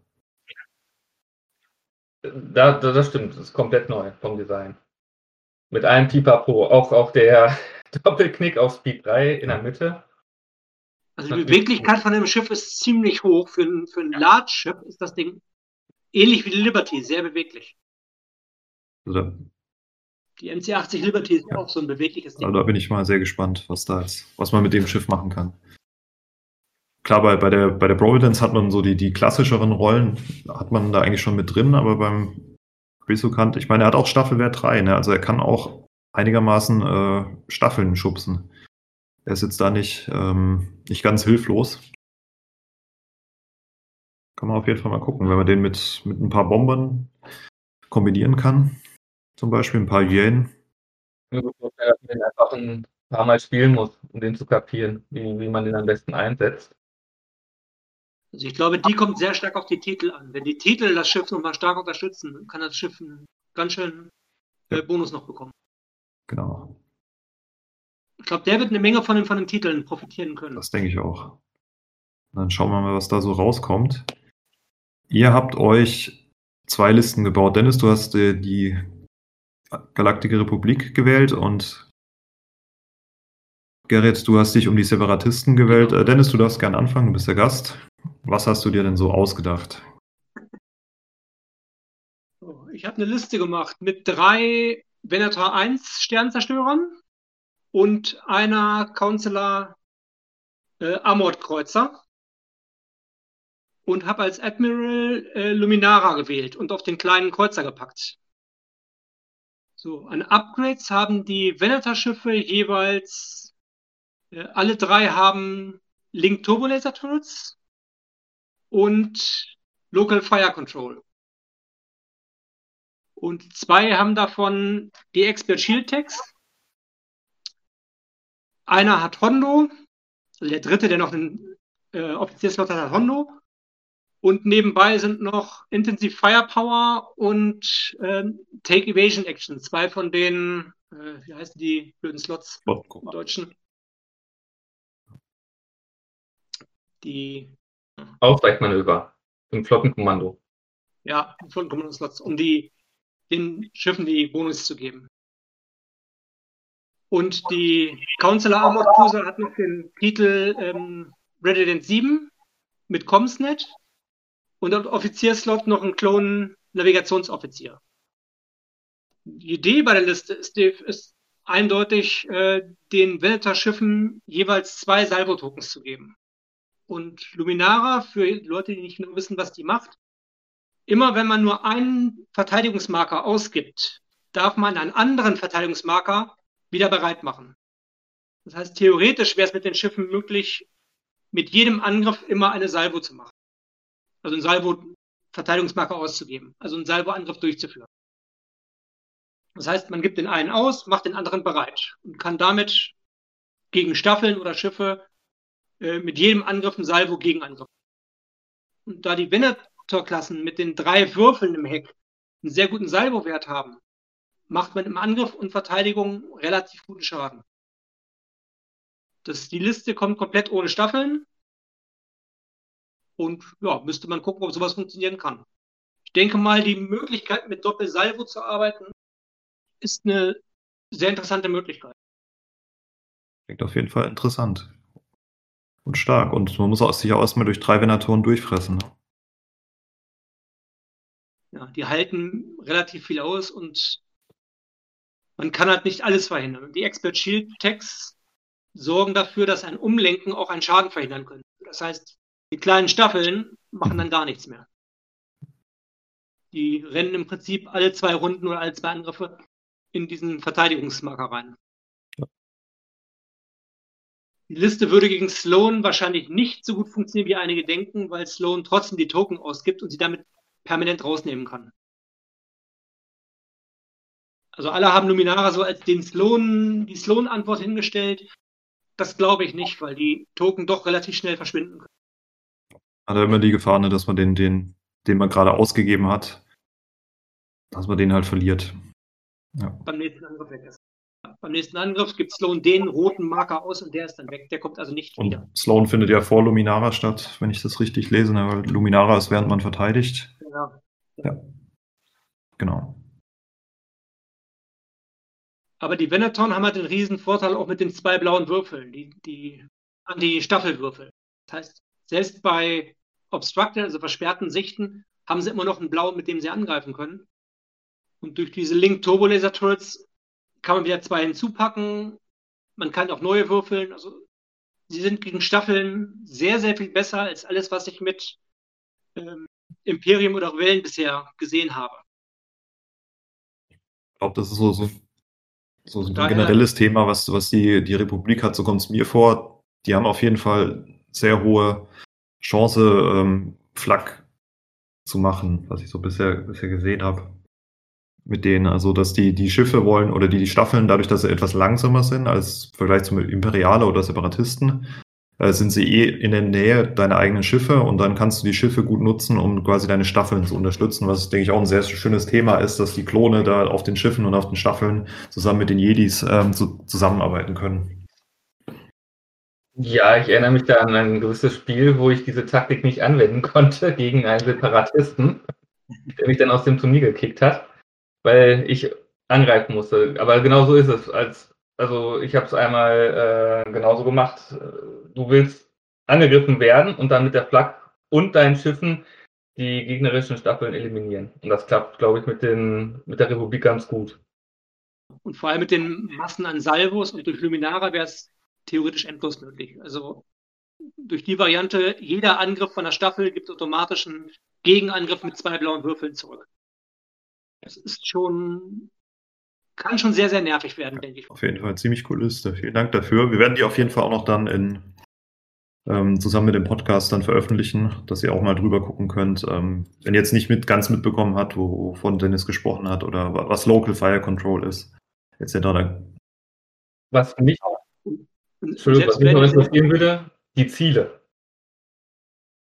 Ach so, die Ziele habe ich, äh, Moment. Oder was ganz einfach gewählt. Bei den Zielen habe ich es ganz einfach gewählt. Für die rote ist es der äh, Station Assault. Bei den gelben ist es der äh, Contested Outpost. Und bei den blauen ist es die Doomed Station. Also dreimal Stationsverteidigung. Dreimal die gleiche Mission. Ziemlich gut. Mit Punkten für Weil, dich, wenn der Gegner nichts macht. Man, man, will halt, dass der Gegner zu einem kommt. Und mit drei Sternzerstörern, die da mit den vielen Würfeln stehen, wird es dem Gegner sehr teuer zu stehen kommen, da reinzufliegen. Wenn er nicht kommt, kriegt man eine Menge Victory-Tokens und eine Menge Punkte, die man bekommen kann. Also, und ich denke mal, durch drei Veneter-Sternzerstörer durchzukommen, das schaffen die wenigsten. Und selbst dann müssen sie immer noch dein viertes Schiff bekommen. was potenziell wegfliegen kann oder, oder Ja. es leicht hat, ähm, mal zu fliehen. Richtig, aber drei, also drei Sternzerstörer klein zu kriegen, das wird definitiv, vor allem mit den Möglichkeiten, die äh, Shield-Tags, die Schaden verhindern und sonstiges, wird, glaube ich, ein teurer Ja. Spaß. Sehr schöne Liste. Wie viele Punkte hat deine Liste? Hm? Wie viele Punkte hat deine Liste? Äh, 398, so wie sie da momentan ist. Ich habe noch ein bisschen rumgespielt mit die äh, Shield-Tags raus, dafür äh, Proximity-Minen rein oder die Hardened Hals, dass das RAM keinen Schaden mehr macht bei einem. Auch das kann ziemlich nervig werden, wenn diese großen Schiffe beim RAM plötzlich keinen Schaden mehr kriegen von kleineren Schiffen. Dann kann man die nicht mal mehr wegrammen. Das geht dann auch nicht mehr. Aber da ist noch ein bisschen Potenzial mit, mit Hin- und Herspielen möglich. Auf jeden Fall eine coole Idee. Also wenn man es so sieht, wir, wir haben es gerade bei Vasal so ein bisschen vor Augen, ich gucke mir die gerade an, ähm, da denkt man erstmal, scheiße. Darf ich das sagen? Ja, ne? Scheiße. Also du hast Ja. jetzt recht, kann ich äh, Schon. Und dazu kommt halt auch die, äh, durch Intensive Firepower kann man halt auch beim Salvo immer einen Würfel auf einen Treffer drehen. Das heißt, jeder Salvoangriff gegen Schiffe macht automatisch einen Schaden. Ja, ich würde sagen, Intensify Firepower ist einer der Gewinner. Die Karte ist einfach der Hammer. Gerade mit Salvo. Und, und Take Evasive Action sorgt dafür, dass die Venatoren ein bisschen mobiler sind, weil man damit im letzten Gelenk beim Fliegen die, das Gelenk um eins erhöhen kann. Das heißt, diese relativ trägen oder schwierig zu drehenden Schiffe werden wesentlich flexibler damit. Weil sie jetzt dann auf Geschwindigkeit 3 nicht mehr 010 haben, sondern 011 als beweglich, als, als Klickbeweglichkeit. So wie die großen Brüder. Damit sind die nicht mehr ganz so, nicht mehr ganz so eine Steinbrocken, Diese, so beweglich wie die großen Brüder. Absteine. Ja, sehr schöne Liste. Vielen Dank. Super spannend. Jetzt muss man nur noch an drei Venatoren kommen. Werde ich auf alle, werde ich auf alle Fälle mal testen. Nicht nur drei Venatoren her. Genau. Und Gerrit, was stellst du dagegen ins Rennen? Also ich habe eine Martuk-Liste. Und ähm, da ich mir gedacht, also für den, die Martuk nicht kennen, ich habe mit dem Commander angefangen, weil äh, ich habe mir die Commander angeguckt, habe gesagt, okay, Martuk ist da wirklich in meinen Augen der stärkste. Ähm, solange ich ein Schiff angreife und die verteidigende Hüllensektion hat noch mindestens ein Schild, darf ich einen Würfel hinzunehmen, einen roten Würfel, dem Angriff hinzufügen. Wenn die verteidigende Hüllensektion keine Schilde mehr hat, muss ich einen Würfel wegtun. Ist natürlich eine, zum einen klingt es erstmal sehr stark, ein Würfel dabei, ein Würfel weg, wenn der Verteidiger keine Schilde mehr hat, ist in meinen Augen ein kleiner Nachteil, weil wenn der Verteidiger keine Schilde mehr hat, dann ist er meistens eh schon sehr weit äh, vom Abrauchen. Also habe ich mir gedacht, gut, ich hau mir jetzt eine, ähm, wie heißen die noch gleich, eine Providenzklasse und für das ganze Spiel mal ad, ad absurdum, absurdum, indem ich halt äh, gucke, dass ich die Anzahl der Würfel maximiere. Wir hatten eben schon kurz darüber gesprochen, das Ding hat wirklich zur Seite sechs Würfel, nach vorne fünf Würfel. Wenn ich es schaffe, und das geht dem Schiff, glaube ich, ganz gut, meinen Gegner in Doppelarc zu kriegen, kann ich elf Würfel draufhauen. Mit Matuk sind es dann bis zu 13 Würfel, wenn die Schilde noch, ne, wenn er keine noch Schilde hat. Dann habe ich einen Intel Officer, dass ich sagen kann, wenn er einen Brace hat, ab Intel auf Brace. Ähm, bei Redirect ähnlich, dass er halt äh, nicht redirecten kann, nicht salven kann. Das ist ein Intel Officer, ist immer ganz lustig, macht Spaß und nervt den Gegner. Ich habe Quad Battery Turrets, das heißt, wenn mein Gegner schneller ist, dann kriege ich einen blauen Würfel dabei. Beim Doppelarcs wären es dann nochmal zwei Würfel dabei. Ähm, dann habe ich External Rack. Das heißt, ich könnte nochmal bei einem Angriff zwei Schwarze dazu holen. Dann die Electronic Countermeasures, also ICM, um mein Schiff am Leben zu halten. Leading Shots. Ich finde immer irgendwie so ein bisschen Würfel neu würfeln ist immer super. Das mache ich ganz gerne, weil jeder hat, kennt das, hat den Scheißwurf und ich bin immer ganz äh, gerne jemand, der dann, sage ich mal, noch irgendein paar Würfel nachwürfeln kann. Und Intensify Firepower, weil das ist einfach Hammer. Mit Salvo oder für rote Würfel einfach mal einen auf den Hit drehen, bringt schon ordentlich was. So. Dann, da ich, das ist, sag ich mal, das Angriffsschiff. Dann habe ich als Flaggschiff eine Munificent Class, die mit dem einen roten Flagwürfel. Das ist auch mein ähm, Flaggschiff mit Matuk drauf, ähm, Batambor, Link Turbo Laser Towers, passen sehr gut zu der roten Flak. Dann habe ich äh, Tide of Progress, damit kann ich einen Crit-Schaden von, also einen Chip-Crit-Schaden kann ich dann äh, wegtun. Und äh, Projection Expert. Die Rolle ist also klar, irgendwo will ich mit diesem Schiff mein Angriffsschiff heilen, also die Munificent Class, die soll ein bisschen im Hintergrund bleiben, während meine Providence Class losstürmt und angreift, also ein bisschen im Vordergrund ist. Dann habe ich noch zwei Hard Cells dabei, eine mit Hondo und äh, Parts Resupply und eine mit diesen TI-99 und Munitions Resupply. Die sind also hauptsächlich dafür da, meine Intensify Firepower zu befüttern und meine Electronic Countermeasures. Und äh, ich sag mal so, wegen Tokens sagt, glaube ich, niemand was. Und dann schicke ich dazu noch insgesamt vier Vulture-Druiden ins Rennen. Falls mein Gegner halt noch ein paar ähm, Staffeln. Was macht TI-99? TI-99 gibt meinen Staffeln einmalig, äh, kann ich wählen, dass die drei Konter kriegen. Das heißt, jemand greift meine Staffeln zuerst an, kann ich sagen, okay, die haben jetzt Konter 3. Danach müssten die aber aktiviert werden. Also das können die nur machen, wenn die selber nicht aktiviert sind, können dann den Konter machen und dann äh, kann ich zumindest ein bisschen Schaden anrichten, weil diese, sag ich mal, Hülle 3 Schiffe oder Staffeln, die sterben schon mal ganz schnell, ohne überhaupt was gebracht zu haben. Ist jetzt, sag ich mal, staffelmäßig nicht so der Oberburner, aber so staffellos ins Rennen ist nicht so meins. Nee, aber dafür hast du dann zwei starke Schiffe und die Hardcells darf man ja auch nicht unterschätzen. Genau, und ich habe mal ausgerechnet, mit Concentrate Fire und in allem Pipapo könnte theoretisch die Providence Class in einem Angriff 20 Würfel werfen. Das heißt, Doppel-Arc wären 11, mit Matuk komme ich auf 13, mit den Quad Battery Turrets komme ich auf 15, mit External Rex komme ich auf 19, ich habe Most Wanted als Ziel, äh, auf 17, mit Most Wanted als Ziel komme ich auf 19 und dann Concentrate Fire habe ich 20 Würfel. Wird in der Praxis nie vorkommen, aber in der Theorie 20 Würfel mit so einem kleinen Schiff ist schon, glaube ich, ganz lustig. Klingt auf jeden Fall schmerzhaft. Dann müssen wir mal schauen, ob ihr das in der näheren Zukunft auch mal ausspielen könnt, eure beiden Listen gegeneinander. Wird auf jeden Fall spannend. oh, drei, äh, also drei Veneter-Klassen sind schon eine Hausnummer. Aber ja, vor allem, weil du halt äh, nicht auf alle immer alles reingeben kannst und äh, External Rex klappt halt nur einmal, Most Wanted ist nicht unbedingt dabei. Also deine 20 Würfel klappen halt nicht wirklich, aber realistisch ist immer noch eine Menge Schaden, wenn man es in Doppelhack hinbekommt. Also, muss man anspielen, also ich will mich da nicht vorsträuben, ne? Also ich habe jetzt nicht so viel Schiss davor, das nicht zu tun. Ähm, äh, der Vorteil ist natürlich dann der Intel Officer dabei und wie gut Matuk ist. Ich habe jetzt zweimal gegen Matuk gespielt. Er wirkt erstmal sehr stark.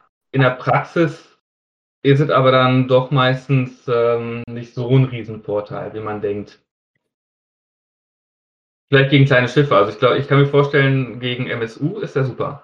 Gegen Large Bases, die viel äh, Schaden umlenken können, Wahrscheinlich nicht so. Aber dafür habe ich auch den Intel Officer. Auf jeden Fall ist der Brace damit ziemlich raus. Was eine weitere Möglichkeit wäre, wäre natürlich XL7 an dieser Stelle, damit du den, die Fähigkeit von Matuk länger nutzen kannst. Das würde bedeuten, dass du an der Stelle einfach ähm, eher auf die Hülle kommst, weil der Gegner nicht so viel umlenken kann und du kommst nicht so schnell in den Malus von Matuk an dieser Stelle, da die ja nur den Würfel verliert, wenn man der Verteidigerschiff keine Hülle mehr hat. Das an dieser Stelle bist du eigentlich recht sicher. Ähm, du hast dich dann an der Stelle gegen Comsnet entschieden auf deinen Hard Cells und für die ähm, Munitions Resupplies. Kannst du da kurz erklären, warum du das gemacht hast? ja, passen. Ähm, aber ich selber muss auf mein Kommando verzichten. Das ist so halt der Nachteil. Ich kann mit Comsnet muss ich mir selber erstmal den Token geben, damit ich den weitergebe. Und hier ist der Vorteil, dass ich einfach die Tokens weitergebe, ohne auf mein Kommando zu verzichten, weil ich will ja selber auch angreifen mit den äh, Hard Cells. Also die sollen nicht, sag ich mal, reine Supply-Schiffe sein, sondern ähm, die sollen auch ein bisschen mit im Kampfgeschehen teilnehmen und selber, sage ich mal, auch Navigation oder halt auch mal ein Concentrate Fire durchführen. Und deswegen habe ich mich für die äh, Resupplies entschieden. Aber die sind halt effektiv, geben sie nur entweder fünf Token auf fünf Schiffe oder halt äh, zwei Token auf zwei Schiffe für zwei Runden. Also die sind halt sehr eingeschränkt und sobald man was füttern möchte, wie, wie du magst, möchtest Intensive Firepower füttern, das klappt halt nicht wirklich, weil du es nur zweimal machen kannst. Dreimal. Zweimal füttern. Äh, ne, viermal. So, drei, dreimal, ja. Dreimal, äh, zweimal bereit machen, dreimal ausgeben, dreimal kannst du. Und ich habe noch Konto. Also ich krieg's wirklich viermal gefüttert. Du kannst ja auch deine anderen Token auf dem Schiff nehmen. Du musst ja nicht den Token quasi vom Resupply nehmen und es deinem Schiff geben, sondern du kannst ja auch ja. Navigieren-Token äh, in der ersten Runde machen. Also quasi dein, dein Kommando, was du aufdenkst, zum Token machen, damit du es dann. Ja, du kannst, dann bist du beim gleichen Punkt ja. wie kommst nicht. Von daher ja, wenn du mit der Einschränkung, dass du nicht flexibel bist. Also klar, wenn du mit den Schiffen selber agieren möchtest, ist es definitiv besser. Aber immer wenn ich versuche, die Dinger reinzunehmen, bin ich immer am Punkt angekommen, wo man könnte auch Kumstead nehmen. Also Aber das betrifft meistens nur Zellen, die nicht kämpfen wollten. Von daher mag es da besser sein, definitiv.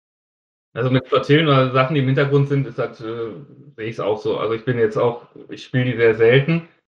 Ähm, hier sind aber wirklich hauptsächlich aus dem Grund, weil ich damit angreifen möchte und aggressiv spielen möchte. Ähm, vor allem, weil ich ja auch, sag ich noch mal, ein Repair-Schiff im Hintergrund habe, um die so ein bisschen zu befüttern und ich gemerkt habe, dass die Hard Cells sehr robust sind. Also man, man sieht die und denkt, okay, die zerbrechen, man, man vergleicht die immer sehr schnell mit einer Leblon B-Fregatte. Aber bis die Hard Cells mal wirklich kaputt sind, da ist ein bisschen Arbeit nötig. Also zumindest so meine Erfahrung. Der mal halt auch umlenken im Vergleich zu Nebulon, ne? Genau, da ist nämlich der Knackpunkt. Die haben Umlenken, die haben das neue Evade und ähm, die kriegt man nicht mal so eben gewone-shottet oder getwo-shottet oder wie, so mal, wie man das sagt. Also Nebulon kann man mit dem neuen Titel natürlich viel besser vergleichen. Sprich, die Hardcell kann man mit der Nebulon mit dem neuen Titel direkt 1 zu 1 vergleichen. Beide ja. sind die Token ja. gleich. Ich glaube, die Hardcell ist ein bisschen billiger, oder? Aber ich die sind auch noch billig dabei. Ich habe jetzt ja. lange keine, keine Nebulon mehr gespielt. Die Hardzell kostet 85, nee, es ist falsch Die Hardzell war 52 und 47. Die sind wirklich viel billiger als ein Nebulon. 47, genau. Meine beiden Hardcells, die kosten zusammen gerade mal 106. Ich finde, dafür kriegt man eigentlich zwei ziemlich solide Unterstützungsschiffe. Die Nebulons kosten, ein, die Nebulons kosten 51, 57, haben aber ja, auch mehr Würfel als die Hardcells. Also als die billige Hardcell zumindest. Also man kann die Battle Riffet Hardcell gut mit einer Nebulon vergleichen. Die Würfel sind fast die gleichen. Die Punkte ist die Hardcell ein bisschen billiger. Der Rest ist relativ identisch bei den beiden. Also die Hardcells sind gut, definitiv. Ja, ich mag die auch. Die ich muss sagen, bisher alles. Also ich habe ja. schon Klonwurst-Turnier gespielt, bei dem Vasall Klonwurst-Turnier die welche gespielt. Ich habe da die nicht so gut zum Laufen bekommen. Die waren mir irgendwie zu schnell weggeplatzt. Du hattest auch noch eine, eine Munificent. Ja. ja, ich hatte zwei. Das fand ich für, für Staffeln dann besser. Aber dann kann die, die andere so ein bisschen hinten dran, also die, die Hardzellen ein bisschen hinten dran machen. Und dann unterstützen oder was machen. Aber ich, ich mag halt auch die, die Munificence ein bisschen mehr als du, obwohl sie nur Speed 2 haben, aber im Clone Wars Turnier war das ja kein Problem. Und die sind halt super wendig. Und man kann auch die, also ich finde bei Separatisten cool, man kann die Schiffe recht billig halten und sie sind immer noch recht effektiv. Also eine Munificent braucht ja auch nicht viel mehr als LTTs, also die vernetzten Turbo-Lasertürme und zum Beispiel Boosted Comms. Dann hat man ein paar und 80 Punkte Shift und den Titel? Und den ja. Titel.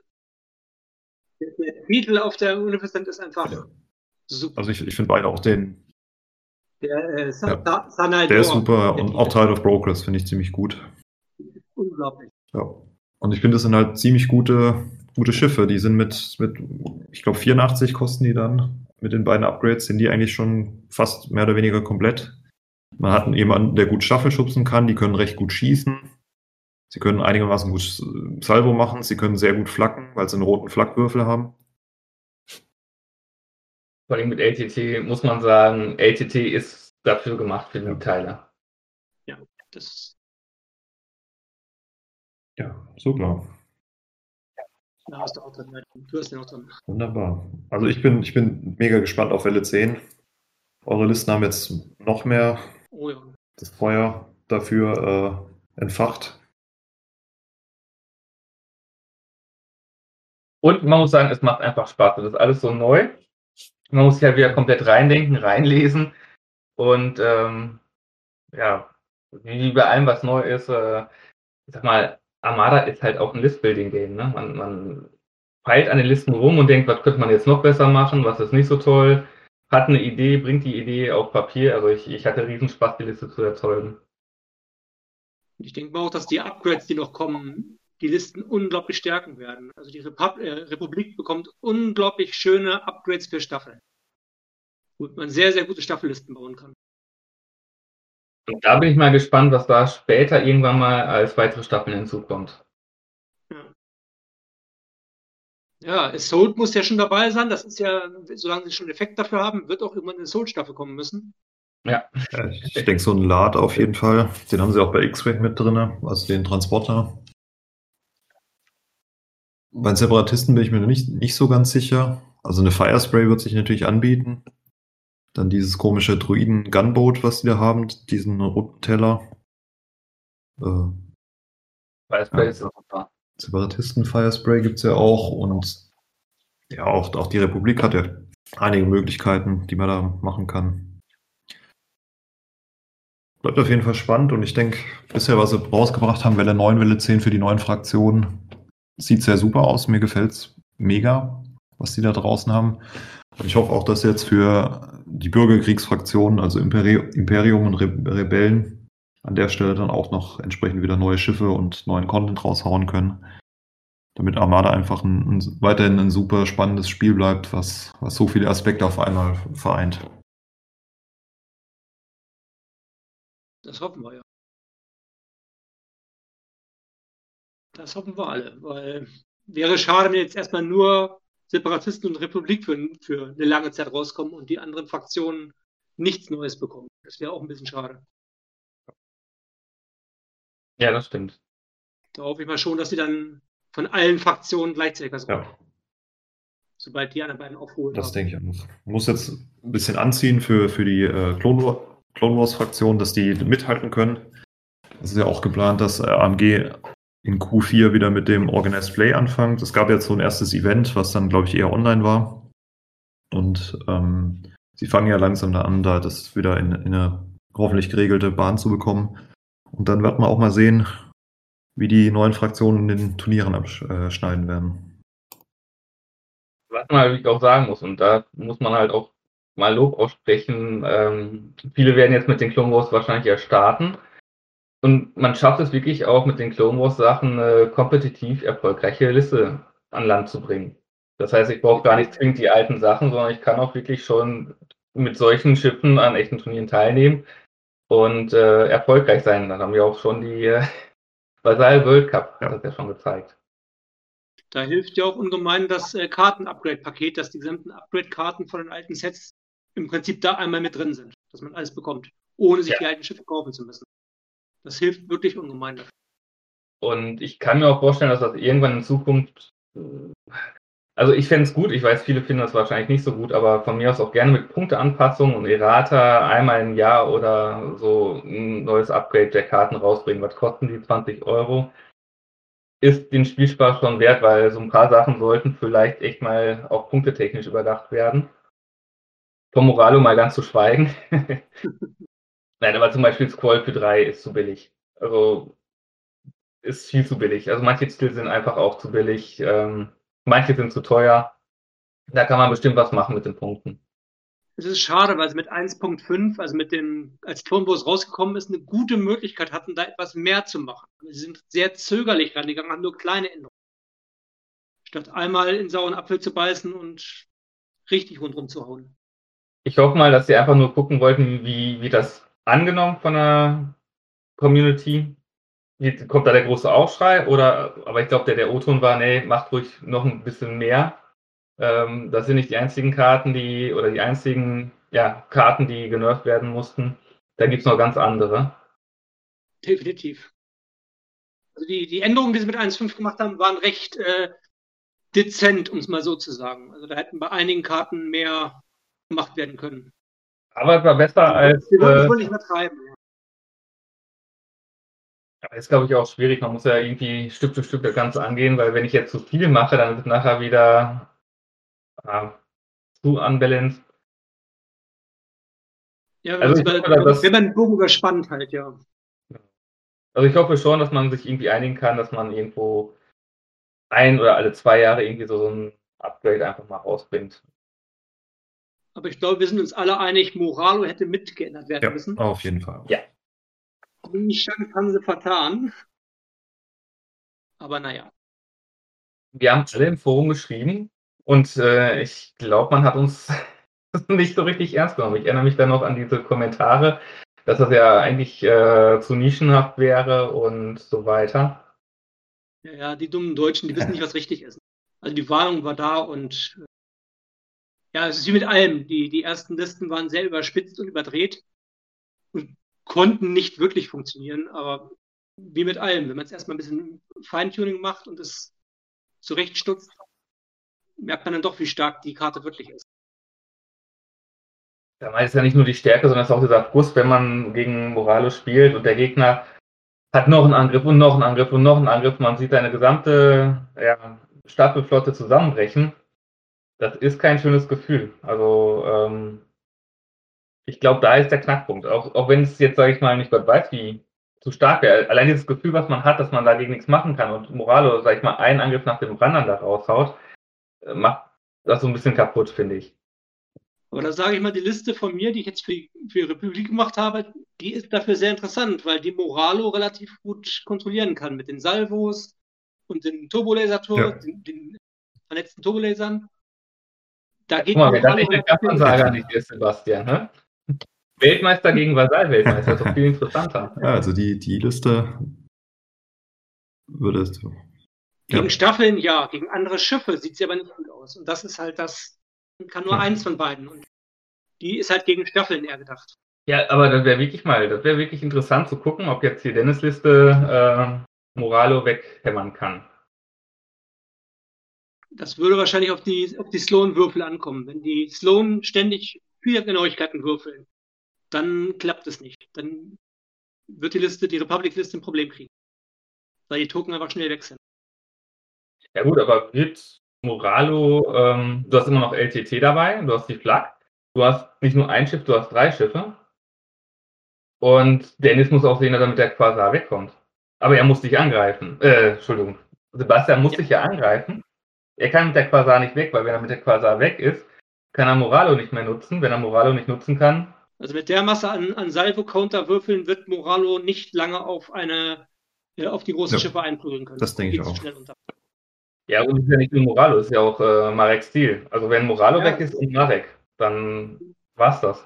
Dann hat die Liste nicht mehr viel, das ist richtig. Aber es geht auch um andere Staffellisten. Also nimm eine normale äh, Rebellenstaffelliste, die dagegen fliegt. Die macht gar nichts.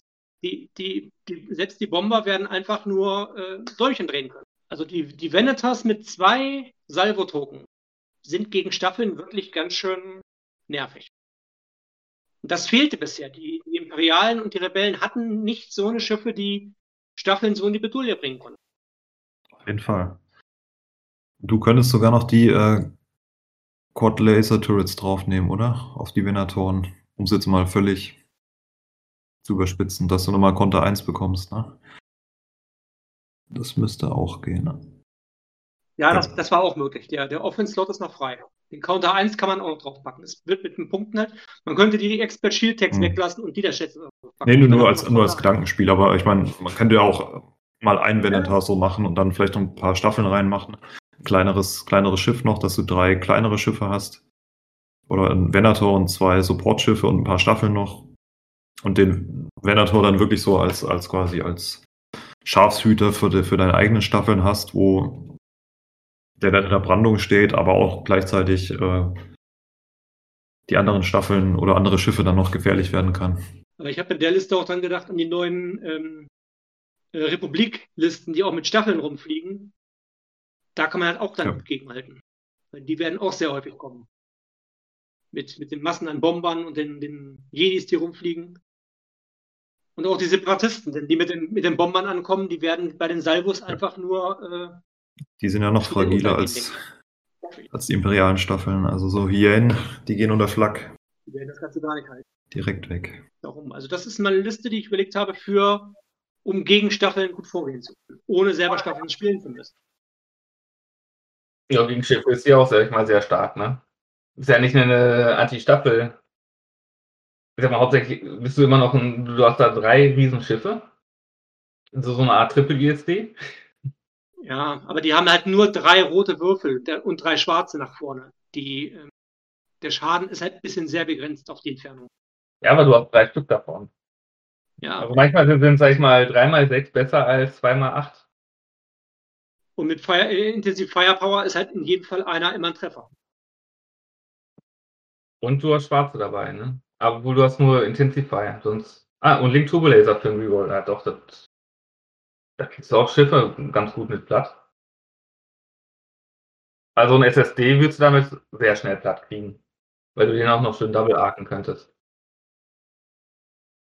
Und plus die Salvos, er kriegt dann auch wieder jedes Mal den Schaden zurück.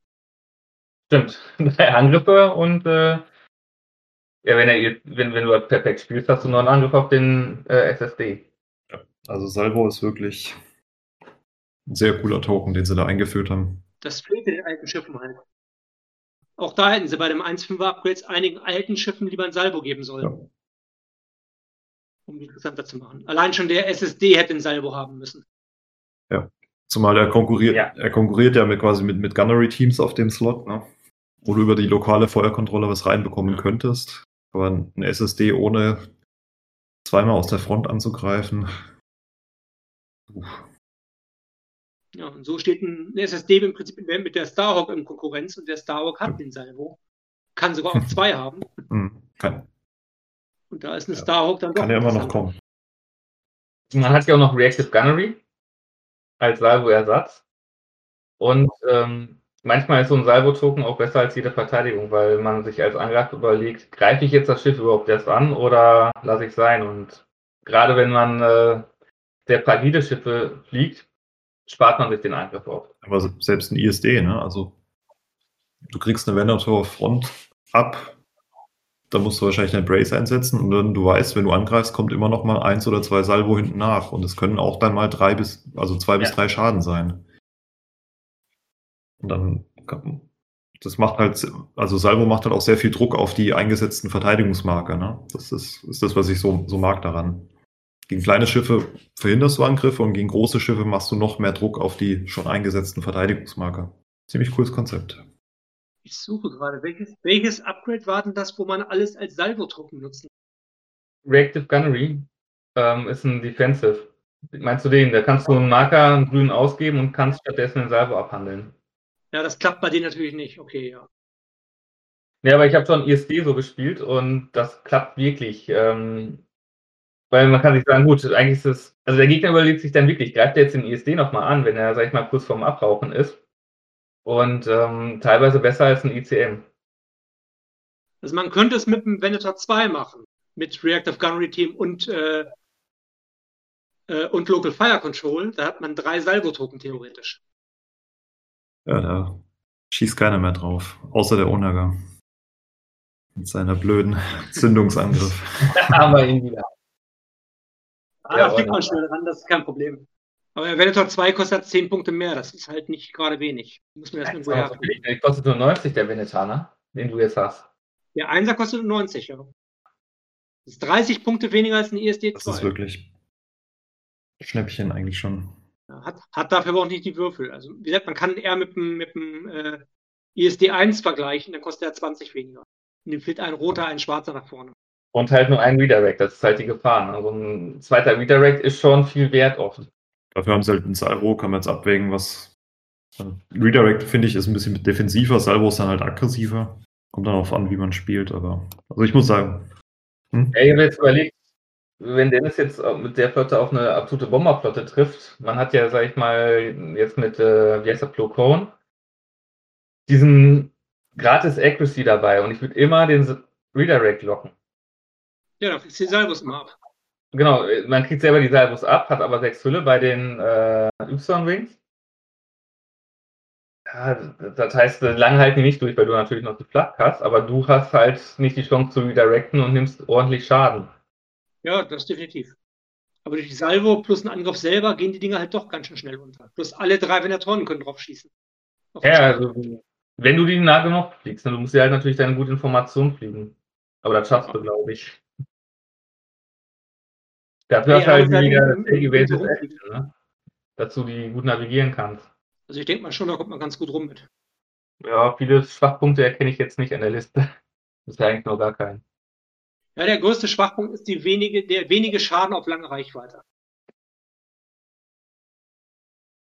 Das wäre noch die größte, der, der größte Schwachpunkt davon.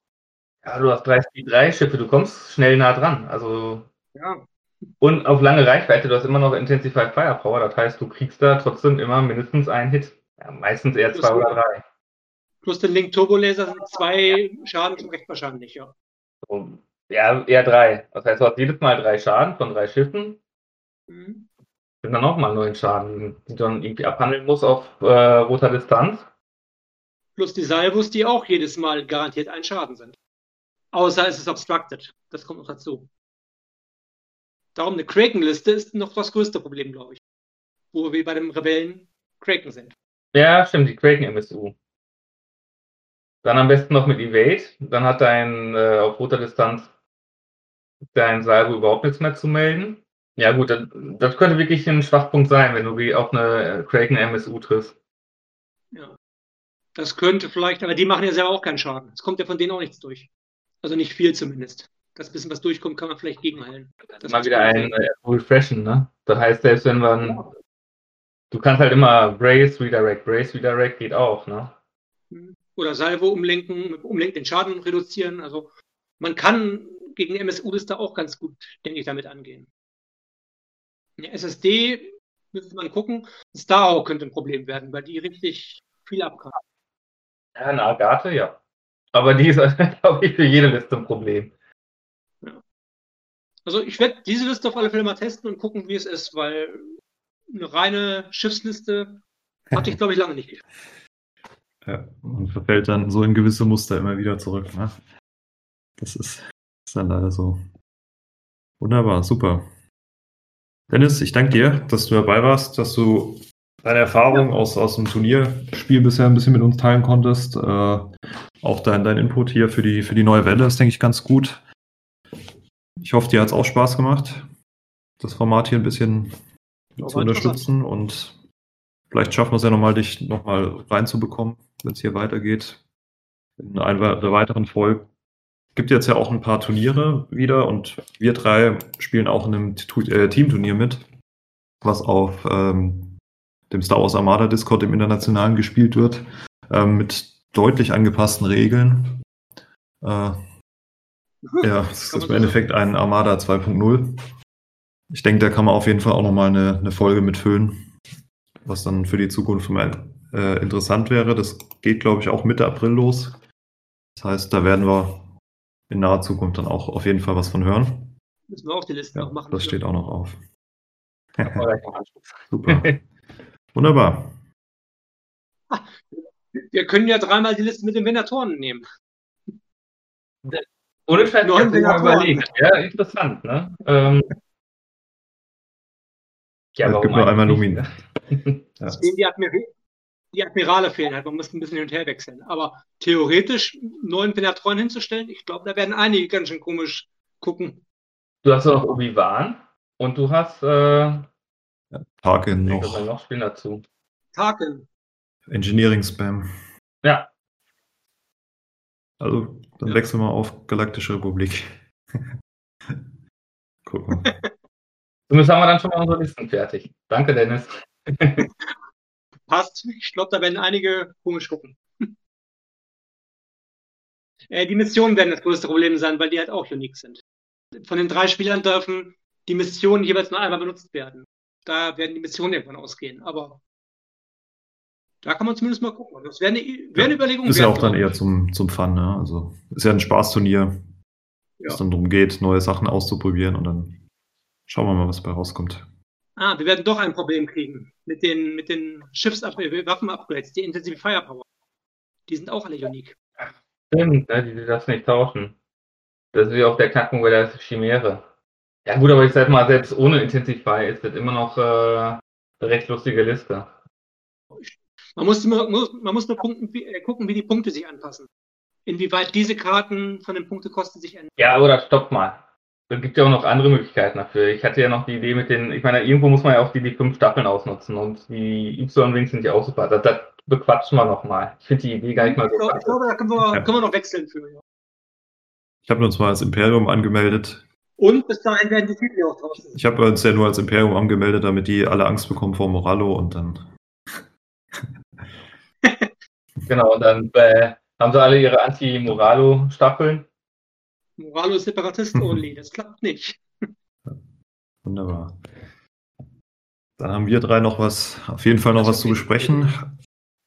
Und ich bedanke mich bei den Hörern, dass sie so lange durchgehalten haben. Es ist jetzt irgendwie doch wieder fast zwei Stunden geworden, aber man merkt, Armada macht einfach super viel Spaß, darüber zu sprechen. Und egal, wen man da hat, jeder ist da leidenschaftlich dabei. Und man kann einfach einen kompletten Abend mit Armada füllen oder einen kompletten Tag. Von daher vielen Dank fürs Zuhören und bis bald. Tschüss. Tschüss.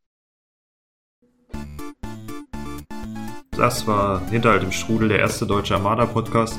Wenn ihr Fragen habt, könnt ihr uns gerne unter der E-Mail hinterhalt im Strudel at gmail.com erreichen, im deutschen Armada-Kanal, auf Moss Eisley oder in der deutschen Armada Facebook-Gruppe. Vielen Dank fürs Zuhören. Tschüss.